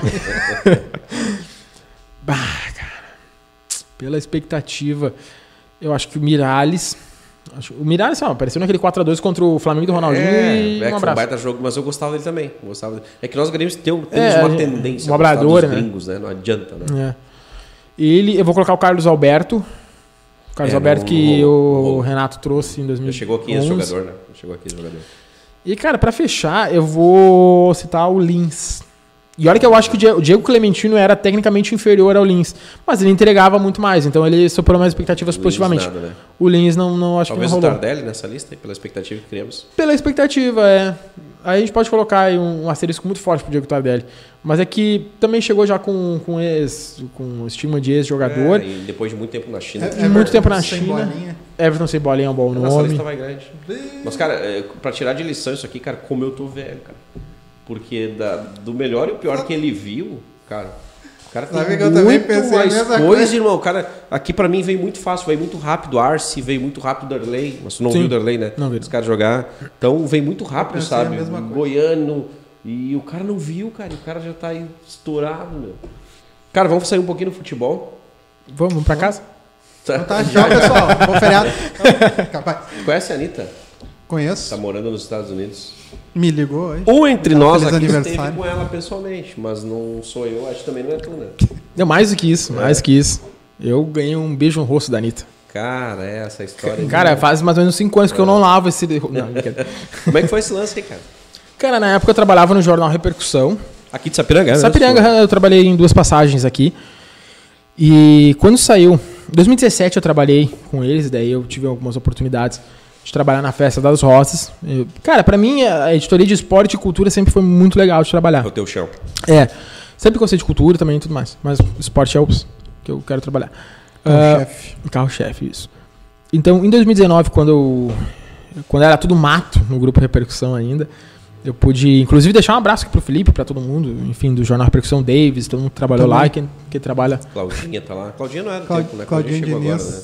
É, faz, não faz daquele tempo. É, chegou agora. E aí, quando sai a programação da Oktober de 2019, da Oktoberfest de Igrejinha, seria o primeiro ano de jornal Repercussão Paranhana, trabalhando e cobrindo a Oktoberfest. Quando saiu lá que ia sair a a Anitta, eu disse, não, não gente, eu, eu compro essa vaga. Eu preciso estar nesse show da Anitta. Porque eu tenho uma teoria de que a Anitta... E agora, agora vai chover de hate, eu acho. Eu tenho uma teoria de que a Anitta é a maior artista musical da história do Brasil. Ah, mas a Carmen. Carmen Miranda. Cara, a Carmen Miranda não chegou aos pés do que a Anitta fez pra música brasileira e música internacional. Éder, 8, aliás, 9 e 7 temos um corte. Temos um corte e esse vai render. Eu acho que ela entregou muito mais pra música, ela conseguiu construir todo o mercado dela do zero. E a guria é um gênio, bicho. Não tem como discordar. é a Carmen Miranda foi, empreendedora. foi É, importante, exato. tudo certo. Mas eu ainda acho que a Anitta ela conseguiu esse, esse patamar, esse status.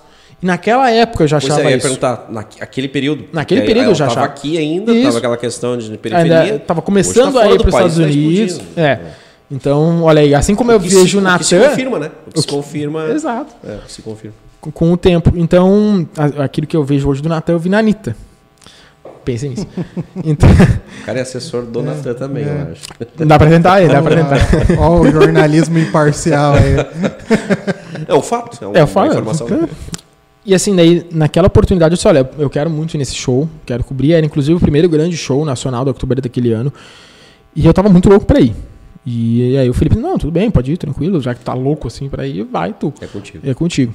E aí, como eu já tinha tido uma experiência na Festa das Rosas, eu sabia que eu ia poder é, subir no palco para fotografar, eu sabia que eu ia ter algumas coisas que o público normal não tem e que o jornalismo promove. Ele dá esse direito pra gente. Proporciona, né? Te proporciona. esse cenário. Eu- então, eu chego bem antes, faço todo um, um pré-jogo, né, um pré-show Tento falar com ela antes, ela não pode receber e tal, tudo certo. Fez o show, eu subo no palco, inclusive com ela cantando, faço fotos dela, fotografo ela no show, com o público no fundo, tudo certo, tem essas fotos até hoje.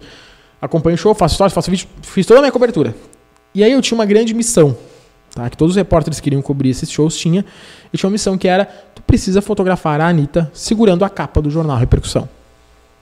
Cara, não sai de lá sem isso. Tu tem que conseguir isso. Essa é a tua missão. Essa é a minha missão. Se eu for entregar uma capa pra ela, eu vou chegar perto dela. Isso é meio óbvio. E aí acontece que quando termina o show, eu tava junto com o Fábio Radic, e que inclusive ficou, ficou pai não, né? Ele já era pai porque já tava, enfim, na barriga da, da mamãe, mas a criança nasceu agora faz uma semana, nem isso. Um abraço para ele.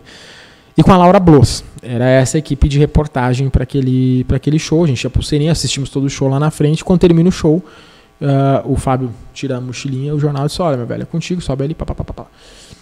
E aí, na época, eu não sei se ainda existe o grupo Integração, Jornal Integração, acho que, que não. Taquara, é, que é daquela região. É. E que sempre cobria o Oktoberfest. Então a gente era noviço naquele meio. A gente estava no meio do Oktoberfest, cobrindo Oktober, fazendo um baita no trabalho, caderno especial, tudo certo.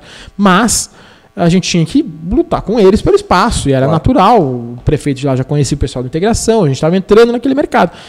Então era muito mais acessível para eles, obviamente. E aí eu me lembro que eu conversei com segurança, não, fica aqui na fila, tinha algumas fãs e tal. Fica aqui na fila, vamos subir, daí, é, vamos supor, o palco tava aqui e para cá tava o show.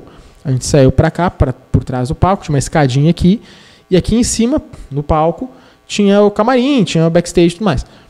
E eu subi naquela escadinha, fiquei lá em cima, tinha uma antessala, onde, antessala, onde a Anitta tava. E aí olham para mim, tava com câmera, tava com microfone e tudo, porque até então não estava assegurado que eu ia entrevistar ela nem nada. Olharam para mim. Quer, quer entrevistar ela? Quero. Beleza. Abri a porta. Te mexe. Cara, a entrevista foi horrível. Do ponto de vista técnico, uma porcaria. Não conseguiu extrair o teu melhor. Mas nem a pau. Cara, eu tava tremendo. A câmera ela tá assim.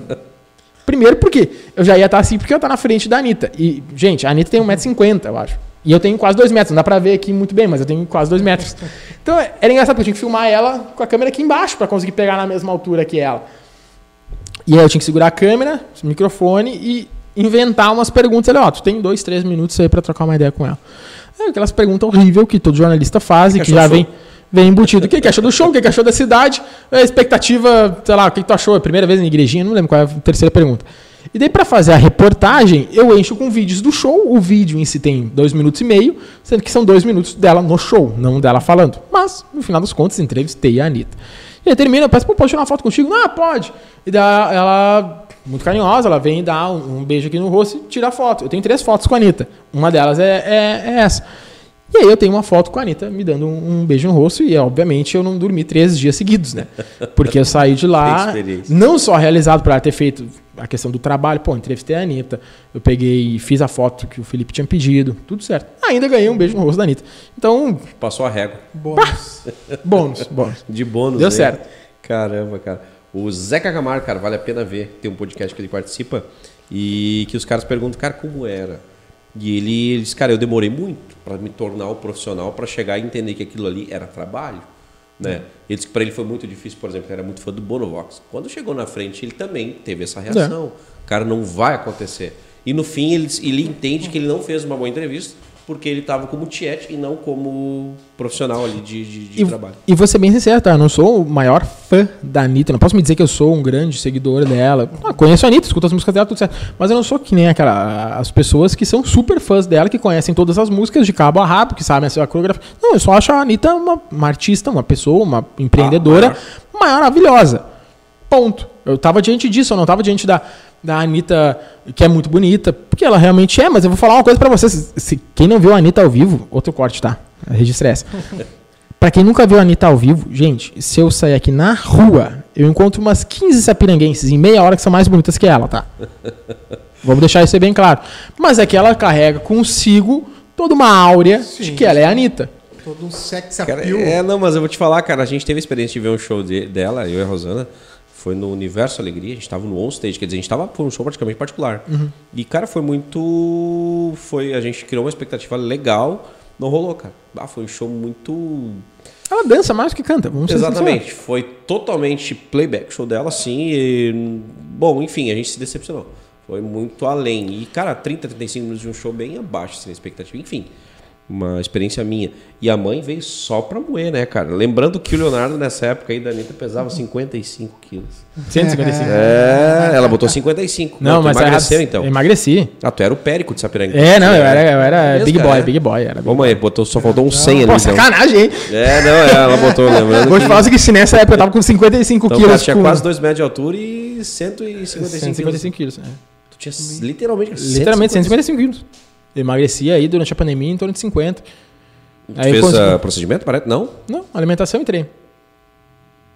Tá aí, ó, viu? Tu não emagrece porque tu não quer, viu? É, cara, alimentação. Tava eu com elásticozinho e peso de... Eu fiz uma academia, com todo o respeito, por favor, aqui uma licença poética. Eu fiz uma, uma academia de presídio. Com barra de ferro e concreto. Fiz em casa lá, uns supirinhos, uns halterzinhos com aquilo.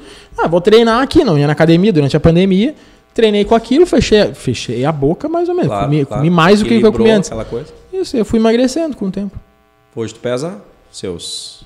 Hoje eu me pesei hoje de manhã, é que eu comi mal no final de semana.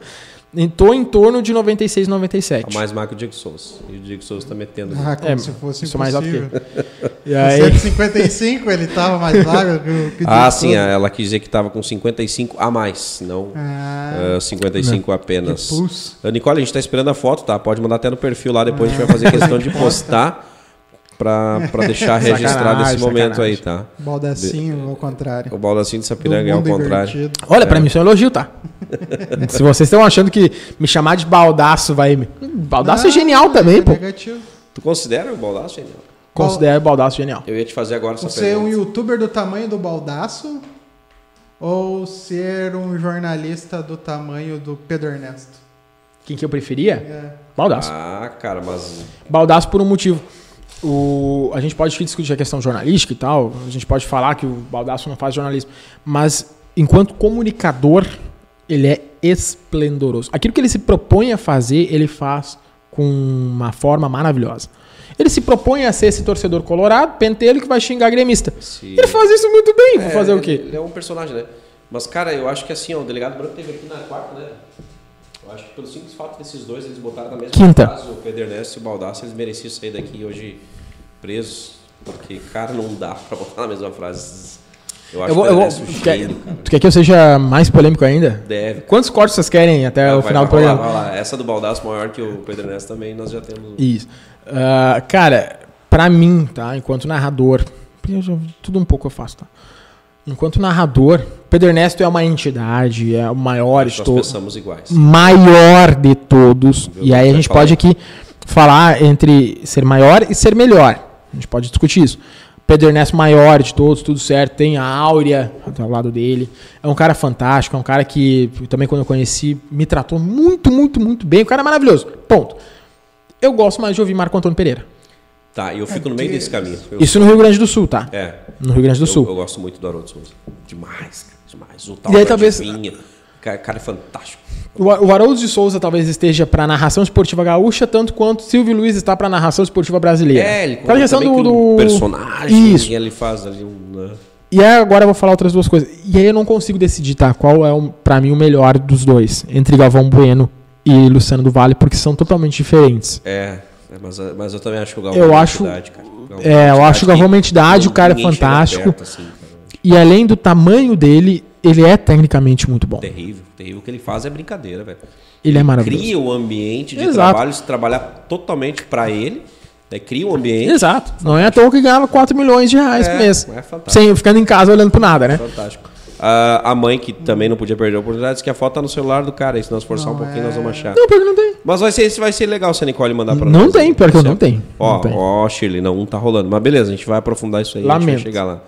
Cara, aquela perguntinha com Auspiciosa. pimenta. Não, cara, assim, ó, a gente, todo mundo quer evoluir. Hoje tu é assessor de imprensa do Aimoré. Uh, tens o objetivo de assumir uma dupla Grenal, um eixo Rio-São Paulo, nesse meio segmento? Cara, eu tenho. É muito curioso, porque a gente geralmente pensa, ah, eu quero substituir o William Bonner, quero substituir o Galvão, quero trabalhar na Globo, quero. Eu tenho dois lugares hoje, e eu acho que pro resto da minha vida que eu vou ter esse desejo, tá? Que eu trabalharia por um prato de comida e uma cama. Novo Hamburgo. Calma. Calma. Aí, aí Calma, quebra, também. né? Pô, calma aí também. Amanhã, O Aimoré não tem assessor de empresa. Tá amanhã. querendo ferrar. Não, brincadeira, vai, sacanagem. Vou, fazer, vou mandar uma notinha pro Zero Hora dizendo que o Thiago tá fazendo corpo Tá moto. quebrando. tá quebrando na noite. Cara, tem dois lugares que eu tenho um sonho e planejo, pretendo, gostaria muito de trabalhar. O Grêmio, obviamente, é um deles. Cara, me coloca morando dentro lá do, da arena, enfim, do CT, e me pagando academia, pagando minha conta de luz internet, eu moro lá dentro, trabalho, pagando tudo certo. Não tem... E olha, eu vou falar o seguinte, tá? O Aimoré também não tá muito longe disso. Não é minha condição atual, eu ganho e tal. Claro, claro. Mas a relação que eu criei com o Aimoré é mais ou menos desse mesmo pé. Tanto é que eu até brinquei, eu sou gremista de coração, mas sou aimorésista de coração e mente também. Então, hoje, e eu não quero fechar a porta com ninguém que não é isso, mas o carinho que eu tenho hoje pelo Aimoré, se for pegar, eu devo ter mais ou menos o mesmo número de camisetas de Grêmio e Aimoré, eu, eu, eu tenho uma paixão, uma relação tão grande com o Aimoré, que hoje, inclusive meu contrato está acabando no final do ano, tá? Então eu vou fazer esse jabá. Não, faz um lobby. Isso. um lobby. É, se eu morasse em São Leopoldo com as coisas pagas pelo Aimoré, sinceramente eu trabalharia lá por um prato de comida também. Se o cara tá pagando minha internet, o lugar para ficar. Tudo certo. Eu gosto de trabalhar lá. Eu amo trabalhar no Aimoré. Ponto. Segundo ponto, Grêmio. E o terceiro, que talvez seja o mais bizarro de todos, porque eu sei que eles não têm dormitório pra pra me enfiar lá, que é na Band RS. Band RS. Na Band RS. Por favor, RBS, se quiser me contratar, RBS, a gente conversa. Mas o meu coração Onde eu tô indo? é, é a Band. Tem alguém que tu te, te inspira Ribeiro lá, Neto. do meio esportivo?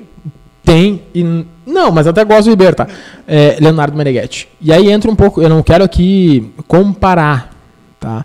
A questão que hoje em dia a gente dialoga muito da representatividade, que é das pessoas pretas, das pessoas LGBT, tudo isso. Eu não, não vou comparar a minha situação com a deles, porque é besta. É óbvio que tem uma diferença gritante. Mas quando eu tinha lá meus 5 anos de idade, é, eu ligava a televisão e aí foi que eu disse lá pro 2013 assisti o toque de bola com a apresentação de Leonardo Meneghetti. O Leonardo da escola, eu, não tinha nenhum colega chamado Leonardo. Eu olhava pra televisão, um cara falando de algo que eu gostava, que era futebol, já jogava, brincava de, de bola, com o mesmo nome que eu, e aquilo me chamou muita atenção desde o começo. Então, eu começo a assistir a Band por causa do Leonardo Meneghetti. Eu começo a acompanhar e assisto até hoje. Eu tenho lá, eu tava, antes de vir pra cá, eu tava terminando de assistir o Dono da Bola de hoje. Eu assisto esse programa todo santo dia. Talvez o meu maior sonho de carreira, eu quero ir pro Super Bowl, eu quero ir pra Copa do Mundo, tudo certo. Mas o maior sonho de carreira que eu tenho é poder trabalhar no Donos da Bola. Seja da TV ou do rádio, porque agora tem os dois. Pensa pelo lado bom, ele podia ser cantor sertanejo. Não, cara, e, e- e tu vê que é algo tão palpável, né? Porque, cara, tu segue o Meneghetti nas Sim, redes? sim. Já, já viu ele pessoalmente? Não. Não, não vi. E isso é uma coisa muito curiosa também, tá? Porque existem algumas pessoas que eu. Eu não, não tenho que por que esconder. Eu sou um cara sentimental. Eu fui criado só pela minha mãe, tudo certo. Então também entra um pouquinho disso. Eu vi o Meneghetti todo santo dia na, na minha casa. Claro. Era uma figura paterna que eu tinha, entre muitas outras que eu tive na minha vida inteira. Então, existem algumas pessoas que eu acho que o dia que eu conhecer pessoalmente, pra mim e pra minha vida vai ser um evento tão grande que é muito provável que eu vá chorar. Primeira reação, vou chorar. O dia que eu ver, Leona- o dia que eu ver Leonardo Meneghetti, liguem as câmeras, eu vou chorar copiosamente. Vamos promover esse encontro. Cara, pois é, eu, eu vou até catar no meu Insta aqui, porque assim, cara, na função de podcast. Eu já, tro já troquei ideia com ele, tá? Aí, já pelo conversei Insta? com ele. Por Insta, Facebook. Em 2017 ele foi pra São Paulo e foi a época que o Donos da Bola aqui deu uma quebrada. É, eu troquei uma ideia com ele, tipo, né, meu sonho e tal, eu queria eu trabalho com jornalismo esportivo muito por conta dele. Eu quero convidá-lo para minha formatura, para solenidade, tudo. Eu, eu acho o Meneghetti um cara, pegando palavrão foda. O Meneghetti é um cara foda, tá? Eu resumo ele com essas quatro palavras, com essas quatro letras dessa palavra. Um cara foda. Agora, eu já conheci absolutamente todos os outros integrantes. O JB, já vi várias vezes, o Ribeiro, ah, o Baldaço, na época o Carlos Della Rocha, isso em 2013, 2014.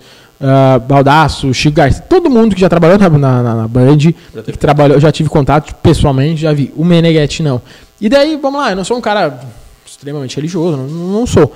Mas eu penso que, que talvez Deus ou qualquer entidade que exista aí tenha aguardado esse momento, sabe? Tipo, cara, o último que tu vai conhecer vai ser ele. E vai ser Porque especial. e vai ser e se Deus quiser vai ser ele me entregando um contrato. Pois é, cara, olha só que máximo. Eu não sei se eu não tenho nas minhas conversas aqui alguma. Provavelmente eu já convidei o Meneghetti para participar aqui. A gente já convidou algumas pessoas de Porto Alegre, o. Périco, uma galera de, de- do meio jornalista. Eu vou catar ali. Não sei se daqui a pouco até ele não me respondeu. E nós estávamos com um projeto no início de fazer um programa semanal em Porto Alegre, no estúdio lá. E talvez foi um dos que me disse: Ah, se for em Porto Alegre aqui, tô dentro. Nando Gross, quem mais? Eh, Daniel Oliveira também, que eu acho Danielzinho, foda, maravilhoso. É, isso aí comentar. Oliveira. O dia que tu Ah, fizer em que Porto. Alegre aqui, pode contar comigo. Talvez o Meneghete tá aí. A mãe, disse- a mãe tá na carta da foto. Ela disse que conseguiu e perguntou como é que manda. Depois nós conversamos, Chile. Fica tranquilo. Vai, nós vamos chegar nessa, nessa Arroba foto um aí. terço podcast no Instagram, É, manda no nós vamos direct. chegar lá. Cara, a gente tá chegando na reta final e aqueles programas fora são aqueles que ultrapassam a barreira do nosso horário. Ah, só um pouquinho. A minha mãe pegou e mandou aqui a foto. Te mandou? Mandou. Eu vou mostrar pra vocês porque na, na, na- na imagem ia ficar ruim, tá? Eu vou mostrar pra vocês, mas é que daí tem um ponto. Eu vou primeiro explicar a foto. Explica. Tá? É, Isso aqui é Depois a gente 2007. vai a explicação é a confissão. Não, é que daí da estão fazendo, tão fazendo aqui como se eu acabou fosse. de ser campeão do mundo, 2007. Olha. 2007 foi quando o Internacional tinha ganho do Grêmio por 4x1, se eu não me engano, no Campeonato Brasileiro. E era mais ou menos a mesma época que ia jogar na Sul-Americana. Show do D'Alessandro, 4x1. Eu era gremista 2008. e tinha... 2008, perdão, isso, perfeito, 2008. Pessoal, não sou colorado. Então não tem como saber exatos. Mas enfim, 2008. O- isso acontece e eu, gremista, tinha postado com meus vizinhos colorados, a família inteira de colorados, inclusive um beijo pra eles. Na foto que aparece o Reinaldo, o Eliseu, o Zé, o Dudu, que tá bem pequeno, e a Claudete. Ah, eles todos colorados, eu postei, ah, quem ganhar o, quem perder o Grenal se veste com a camisa do rival e dá uma volta na quadra. E aí o resultado é esse aqui. Vocês podem ver que pela minha cara, eu não tô feliz em vestir a camisa do Internacional. O cara tá pistola. Tá, tá. Então assim, ah, Cara, vestiu a camisa do Inter é colorado. Calma Mas vale lá, a pena, Vale a pessoal. pena mandar pra nós a foto. Invocação do mal. É, vale a pena. Vale a pena mandar foto depois pra nós, cara. tá Eu te- eu te mando no Instagram, bravo, Cara, né? manda, por favor, cara.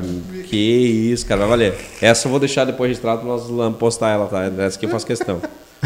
Essa eu faço questão. Ah, o cara tá bravo. Não, e daí, tipo assim, ah, é colorado. E outra, detalhe, né? Isso que 2008, antes do Neymar lançar o cabelo moicano Que loiro, idade tá? tinha, cara? Cara, eu tinha 10. 10 anos. 10 anos. Não, ali ele tá, tá pistola, minha pistola ficou, ficou barato. Bota bravo. Tá, pronto, agora eu vou deixar vocês terminarem a. Cara, não, foi essa foto aí, ela marcou o programa, ainda mais que um corte. Ah, cara, então ah, eu quero deixar aqui registrado, aliás, que tu deixe registrado teus objetivos daqui pra frente, né? Tem uma renovação de contrato aí, se Deus quiser. Ser contratado pelo Meneghetti. O Aimoré, ali na frente o Meneghete, quando vê por que não, cara. Porque não os dois também, né? Meu É abraço. um cara novo, talentoso, tem domínio do- da palavra, tem domínio do esporte, de esportes, né? E, o, e a Band sempre foi conhecida aqui no estado como ser um canal pioneiro em relação ao esporte. Sim, sim. Né? E muitas coisas. Ah, então, deixa registrado, cara, os teus objetivos daqui pra frente. Acho essa parte muito legal do programa. Porque daqui um ano a gente vai dar uma avaliada, vai dar uma olhada lá. Bah, quem teve nosso programa? O Leonardo.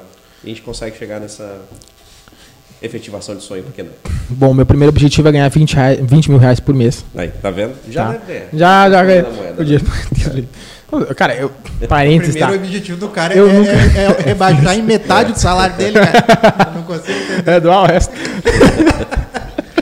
Não, assim, ah, brincadeiras à parte, com, com relação à questão financeira, acho que obviamente é importante, mas eu tenho ciência de que eu tive que, em determinados momentos da minha vida, abrir mão de algumas questões financeiras para poder ser feliz, em primeiro O lugar. jornalismo proporciona isso, né? É, Porque proporciona até momentos. tu chegar no estágio financeiro legal, tu vai passar É, perrengue. tu vai, vai passar perrengue e jornalista, cara, vamos pegar os, de novo os caras da Band, os grandes da Band. São os 10 caras top de linha da Band RS que eles ganham menos que jogador de futebol profissional, tá? Assim, desse nível de Aimoré. Mais ou menos talvez o mesmo salário depois de 10, 15 anos de carreira. Não é uma, uma função que renda seja o principal, mas ela te dá momentos. Eu vivi muitas coisas. Eu, vamos lá, de novo, conheci a Anitta, vi muitos shows de perto, tive oportunidade e, e se houver uma, uma parte 2, eu posso contar aqui do dia que eu tipo, peguei ranço da Nayara Azevedo, que a história é muito boa. que massa. Ah, por exemplo, fui para o Rio de Janeiro esse ano de ônibus, 30 horas para ir, 30 horas para voltar, para acompanhar e ver o meu time do coração e da minha mente, que é o Aimoré, ganhar o jogo. Fomos eliminados depois, mas ganhamos o jogo lá no Rio de Janeiro. Então, Foram eliminados aqui. Fomos eliminados aqui. Ah, ele te proporciona muitas coisas boas. Ah, o Esses momentos, o esses momentos, você não tem dinheiro que pague. Não tem. Não tem dinheiro que pague e não tem saúde mental que pague. Porque eu já tive outros empregos que não tem por que falar. Não é no repercussão, eu tô falando fora do jornalismo. fora do jornalismo. Eu já tive outros empregos fora do jornalismo que não me proporcionaram esse tipo de, de sentimento. Por mais que tivesse um sentimento de ajudar outras pessoas e, e tal, não me proporcionavam a minha, a, a minha condição mental e a minha condição de felicidade. Então, a primeira coisa, meu primeiro objetivo é ser feliz trabalhando. Eu não me, não me importo com questão financeira. Claro, seria bom se eu ganhasse uns 15 mil por mês. E é por isso que eu não julgo o jogador de futebol profissional que ganha uma Babilônia e, e se enterra em festa e bebida, porque estão vivendo a juventude deles. Alegria. Cara, deve ser terrível. Tu tem que passar o dia inteiro regradinho, não poder comer um pedaço de bolo, porque tu sabe que no outro dia tu vai estar tá te ferrando. Tu não pode dormir uma hora a menos, porque no outro dia tu vai estar tá correndo atrás do. tomar uma garrafa de uísque. Não pode, exato. É, então, pô, complicado isso aí, né? Então eu não julgo. Pode comer uma bolachinha agora? É. Então eu não julgo é, é, os atletas que ganham bem e que aproveitam a vida. Eu não posso, não sou. Porque provavelmente se eu estivesse na posição deles eu faria o mesmo. Bem provável. Bem provável que eu faria o mesmo. Então, dito isso, eu quero estar feliz fazendo o que eu amo. Trabalhando com jornalismo. Se vai ser na RBS, na Band, na Record, se vai ser no Grupo Sinos, se vai ser no Aimoré, se vai ser no Novo Hamburgo, se vai ser onde for. Cara, o Internacional, o dia que chegar na minha frente, cara, Leonardo, a gente precisa de um assessor de imprensa. Cara, eu viro Colorado. Profissional, irmão. Profissional, irmão. Claro. Claro, no Grenalzinho eu vou torcer pro empate sempre. Mas assim, é, eu quero ser feliz trabalhando. E isso, independente do lugar, eu imagino que eu vou ser muito feliz trabalhando na Band, imagino que vou ser muito feliz trabalhando no que eu estou agora, no Grêmio, imagino que sim, vou continuar sendo. Mas esse é o meu principal objetivo, ser feliz trabalhando. Legal, tá feito mais um corte foda. Eu posso fazer uma auto-pergunta? Porque essa eu, vim essa eu vim preparado porque eu acho Deve. que o público pode curtir. É, eu pensei, né? Antes de terminar o programa, eu vou estar apresentando o programa, porque jornalista é bucha mesmo. Eu vou me auto-perguntar o que, que eu mais aprendi no futebol, tá? O que eu mais aprendi trabalhando dentro de um clube de futebol? E o que eu mais aprendi dentro de um clube de futebol é que o jogador de futebol é o que menos joga futebol. Vou explicar. O jogador de futebol profissional, ele normalmente joga uma vez por semana. Os outros treinos, os outros dias da semana, ele só treina, irmão. É chato pra caramba. É chato. Cara, eu, como peladeiro, eu acho chato pra caramba. Ó, tu tem que armar a linha aqui pra procurar profundidade, amplitude, para treinar o tripé. Jogador não gosta. Cara, jogador. É. E daí vamos, né? vamos. Agora, a próxima tese, a próxima frase é do nosso treinador Edinho Rosa. O jogador de futebol, ele recebe para treinar. Jogar é a parte divertida da função. Tá? Ele recebe para treinar, porque o treinar que é o chato. Porque tu tem que ir lá. Eh, não é como a gente imagina que era na escola, por exemplo, joga uma bola lá na frente, joga 5 contra 5, os melhores, os que mais se destacarem, vão ser titulares da escola nas interséries e nos jogos escolares. Esse é Não é o rachão. Assim. Esse é o rachão. E nem é para isso que serve o rachão. Porque é em campo reduzido, ainda por cima. Então, assim, jogar 11 contra 11 num campo de futebol, cara, eles jogam uma vez por semana, quando muito. Eles só a única coisa que fazem é treinar posse de bola, é treinar entrelinha, treinar questão tática. Física. É isso que eles fazem. Física. Os caras treinam fisicamente um horror. É isso que eles fazem. Então, se a gente acha que, ah, Jogar futebol é tranquilo, é fácil, é gostosinho? Não é, irmão. Não é. Porque tem a questão física, tem a questão chata, que é o tático, tem a questão que é pentelha, que é tu entender o jogo, é, tu ter aquele feeling de. Putz, futebol profissional, ele é movimento sincronizado. Se o meu lateral ataca de tal jeito, o volante vai de tal maneira, o outro vai de tal jeito. E quando isso é bem sincronizado, bem treinado, a coisa funciona. Normalmente funciona, depende da questão técnica dos jogadores. Mas funciona. É diferente da pelada, que tu chega lá, reúne 11, vamos jogar, vamos jogar toque-toque, papapá e gol, e é isso aí. Não é futebol profissional, é mais chato do que isso, do que as pessoas acham que é. é claro. É gostoso, é divertido, é maravilhoso, para quem tá fora. Exatamente. Definiu bem. Observou o bem? O mero mortal que nem nós não conhece 5% do vestiário. Não, diria que 2 ou 3%. É muita coisa. Cara, vou deixar uma pergunta para ele antes uh, da gente anunciar os nossos patrocinadores, né? Uma pergunta de leve, de boa, é. Uh, aí tu vai pensando na resposta, a gente já deve ter ela, e aí a gente anuncia os patrocinadores e finalizamos com o Leonardo. Pode ser? Pode ser. Beleza. Claro. Porque da debandada, inclusive o Vaguinho foi um deles, né? O Duda Garbi também, dessa debandada do pessoal tá fazendo um trabalho inverso. Antigamente eles subiam na internet para alavancar e chegar lá no RBS, para chegar no. Hoje está sendo um processo oposto. O cara tá lá, ele quer descer para as mídias sociais, para ter o canal dele independente, enfim. Pra ganhar dinheiro. É. Eu acredito que sim, mas vamos acompanhar alguém que está lá do lado desses caras, né? Dá um alô para esses caras que fazem acontecer falando isso. Falando vamos pagar as contas então, né? Pessoal, uh, agradecer às empresas que colam sua marca conosco e nos ajudam a manter esse programa há quase um ano e esses papos, essa resenha bacana. Mais de um ano. Não, não, tô apontando para os patrocinadores lá atrás dele, desculpa. Ele tava apontando para. Não, desculpa, tá os patrocinadores. É que infelizmente o resto está na frente, mas é. detalhe. É. Agora centralizou aí nossos. Então tá, masters. tá, galera. Muito obrigado. Glee Makeup Hair, estilo e beleza, o único endereço. Segue lá no Instagram, arroba Glee Makeup Hair. Espaço de coworking Eco, salas e escritórios compartilhados para o seu negócio e evento. Segue lá no Instagram, arroba eco.work. Meu Guia Gourmet não sabe onde ir, a gente vai te ajudar. Segue lá no Instagram, arroba Meu Guia Gourmet. Clipe para Alpinismo Industrial, trabalhe nas alturas para limpeza e manutenção de fachadas. Segue lá no Instagram, arroba Clipe para Alpinismo. Munar Veículos, a maior revenda de Sapiranga. Segue lá no Instagram, arroba Munar Veículos. Neste mesmo Instagram, conversa com o pessoal da DLM Construções e Invista em Imóveis. É isso aí, Reginho. Vamos pra Agora a resposta, resposta do, da debandada da Ah, não, já- galera. eu já, tinha- já tinha respondido. É, Eu tava compartilhando com meus. Caraca, tem stories pra caramba aqui pra compartilhar depois. Legal, É. gostei. Eu adoro stories. Ah, e adoro fazer foto também, então é maravilhoso. Cara, ah, vamos lá. Eu tenho uma tese de doutorado pra quando eu fizer o doutorado a respeito disso, tá? A questão principal que eu vejo é, sim, dinheiro. Tá? A gente não pode se iludir achando que. me- mesma coisa do. Mesma coisa do, do futebol profissional. Os caras que entram nas grandes emissoras não têm os salários astronômicos do Galvão Bueno ganhando 4 milhões mês. Não é assim. Morando no Principado de Mônaco. Exato.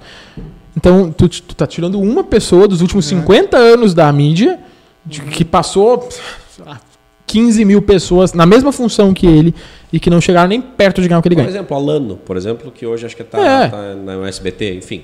Isso. Que, que fez? O que Tem, não- tem um salário legal? Tem. Mas esses caras que ganham salário legal, é isso aí. É, são, sei lá, 20 a gente pode elencar aqui que estão ganhando salário legal. Então, financeiramente, trabalhar fora, se já tem um nome deles, acabam utilizando muito esse, esse trabalho que eles já têm um nome. Então, fora das redes, fora da, da- da emissora, nas redes, eles conseguem talvez faturar mais do que isso. Isso o próprio Baldasso uma vez falou na Unicinos, quando a gente teve a oportunidade de conversar com ele, que ele trabalhava em determinada emissora, e não vou dizer se era Band ou não, mas era uma determinada emissora, que não era Band, ah, ele ganhava pouco. E aí, quando chegou um determinado momento, eu estou roubando a história do Baldasso, olha que legal.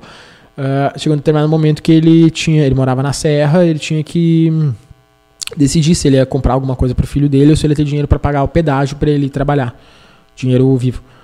E aí ali que ele percebeu que, cara, ele tinha que dar uma guinada na vida dele e aí ele começou a trabalhar com mais ainda com a internet, embora ele já fosse um dos pioneiros. Então o dinheiro acho que é o principal fato. Mas aí é muito bizarro assim, eu venho da internet, tive um portal na internet, eu, por um tempo eu trabalhei com isso.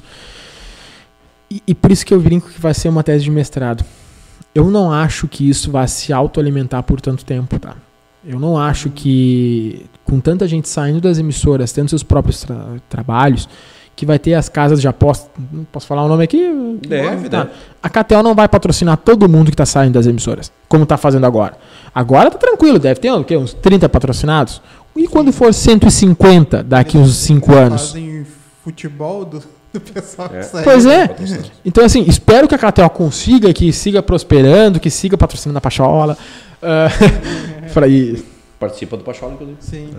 Então, continue lá e tal. Mas eu não acho que isso vai ser rentável e vai ser mantido por muito tempo.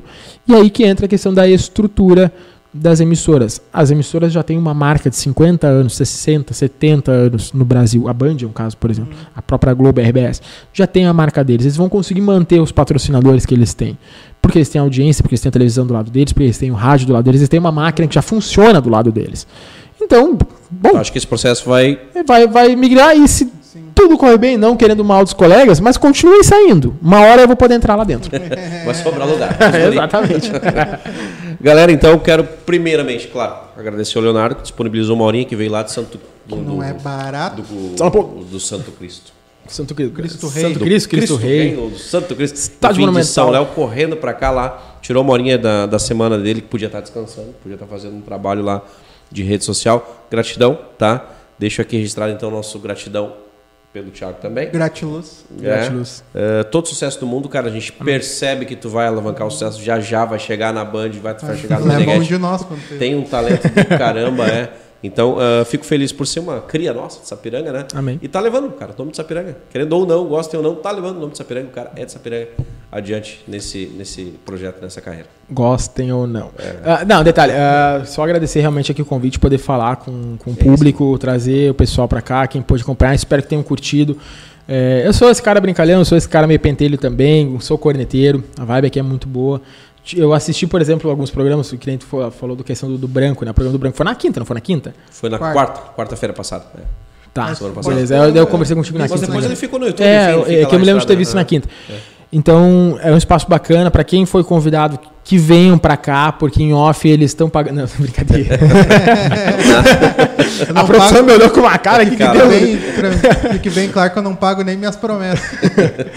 então venham para cá que o ambiente é legal, é bem bacana mesmo, é bem localizado. Agradecer aos patrocinadores também do podcast, porque Fazer sem eles, exatamente, Exato. sem eles eu não ia estar aqui. E para quem está me acompanhando também e não conhece meu trabalho, me acompanhe lá no Instagram, arroba Leonardo Oberher. É difícil o sobrenome, é, mas está lá marcado também no Um Terço Podcast. Siga o pessoal do Um Terço Podcast também nas suas redes pessoais e também nos seus trabalhos. E, mais uma vez, agradecer, porque eu acho que esse bate-papo, essa troca de informações, e eu sou tagarela pra caramba, então sempre quiser me é chamar para Quando não tiver convidado, me chama que eu tô aqui. Eu, vou, eu posso ser o Maurício é, Meirelles de vocês. Eu. É, tem convidado. Isso. Ah, faltou alguém, chama o Leonardo. Aqui mesmo. Gurizadinha, gratidão então a todos que acompanharam. Boa noite a todos, boa semana, fiquem com Deus. Se inscreve Amanhã, no canal, ativa o sininho, dá uma moral pros guri. Amanhã eu tô de aniversário, aceito presente. parabéns, é parabéns. No dia 20, no feriado, é verdade. Eu 30 vou, 33. 30, Parcão de, de Sapiranga ali é. eu fechei pra... Só chegar. Pra só chegar é. ali, tá tudo fechado. É 33 de cupom de desconto também não. Claro que não, né? É, é 33 de contribuição, né? Só de, é, só de, de contribuição, só de INSS. É. Valeu, galera. Fiquem com Deus. Até quarta-feira. Falou, tio Éder, Rosana. Beijo de luz. Esse podcast tem a produção exclusiva da Eco Studio.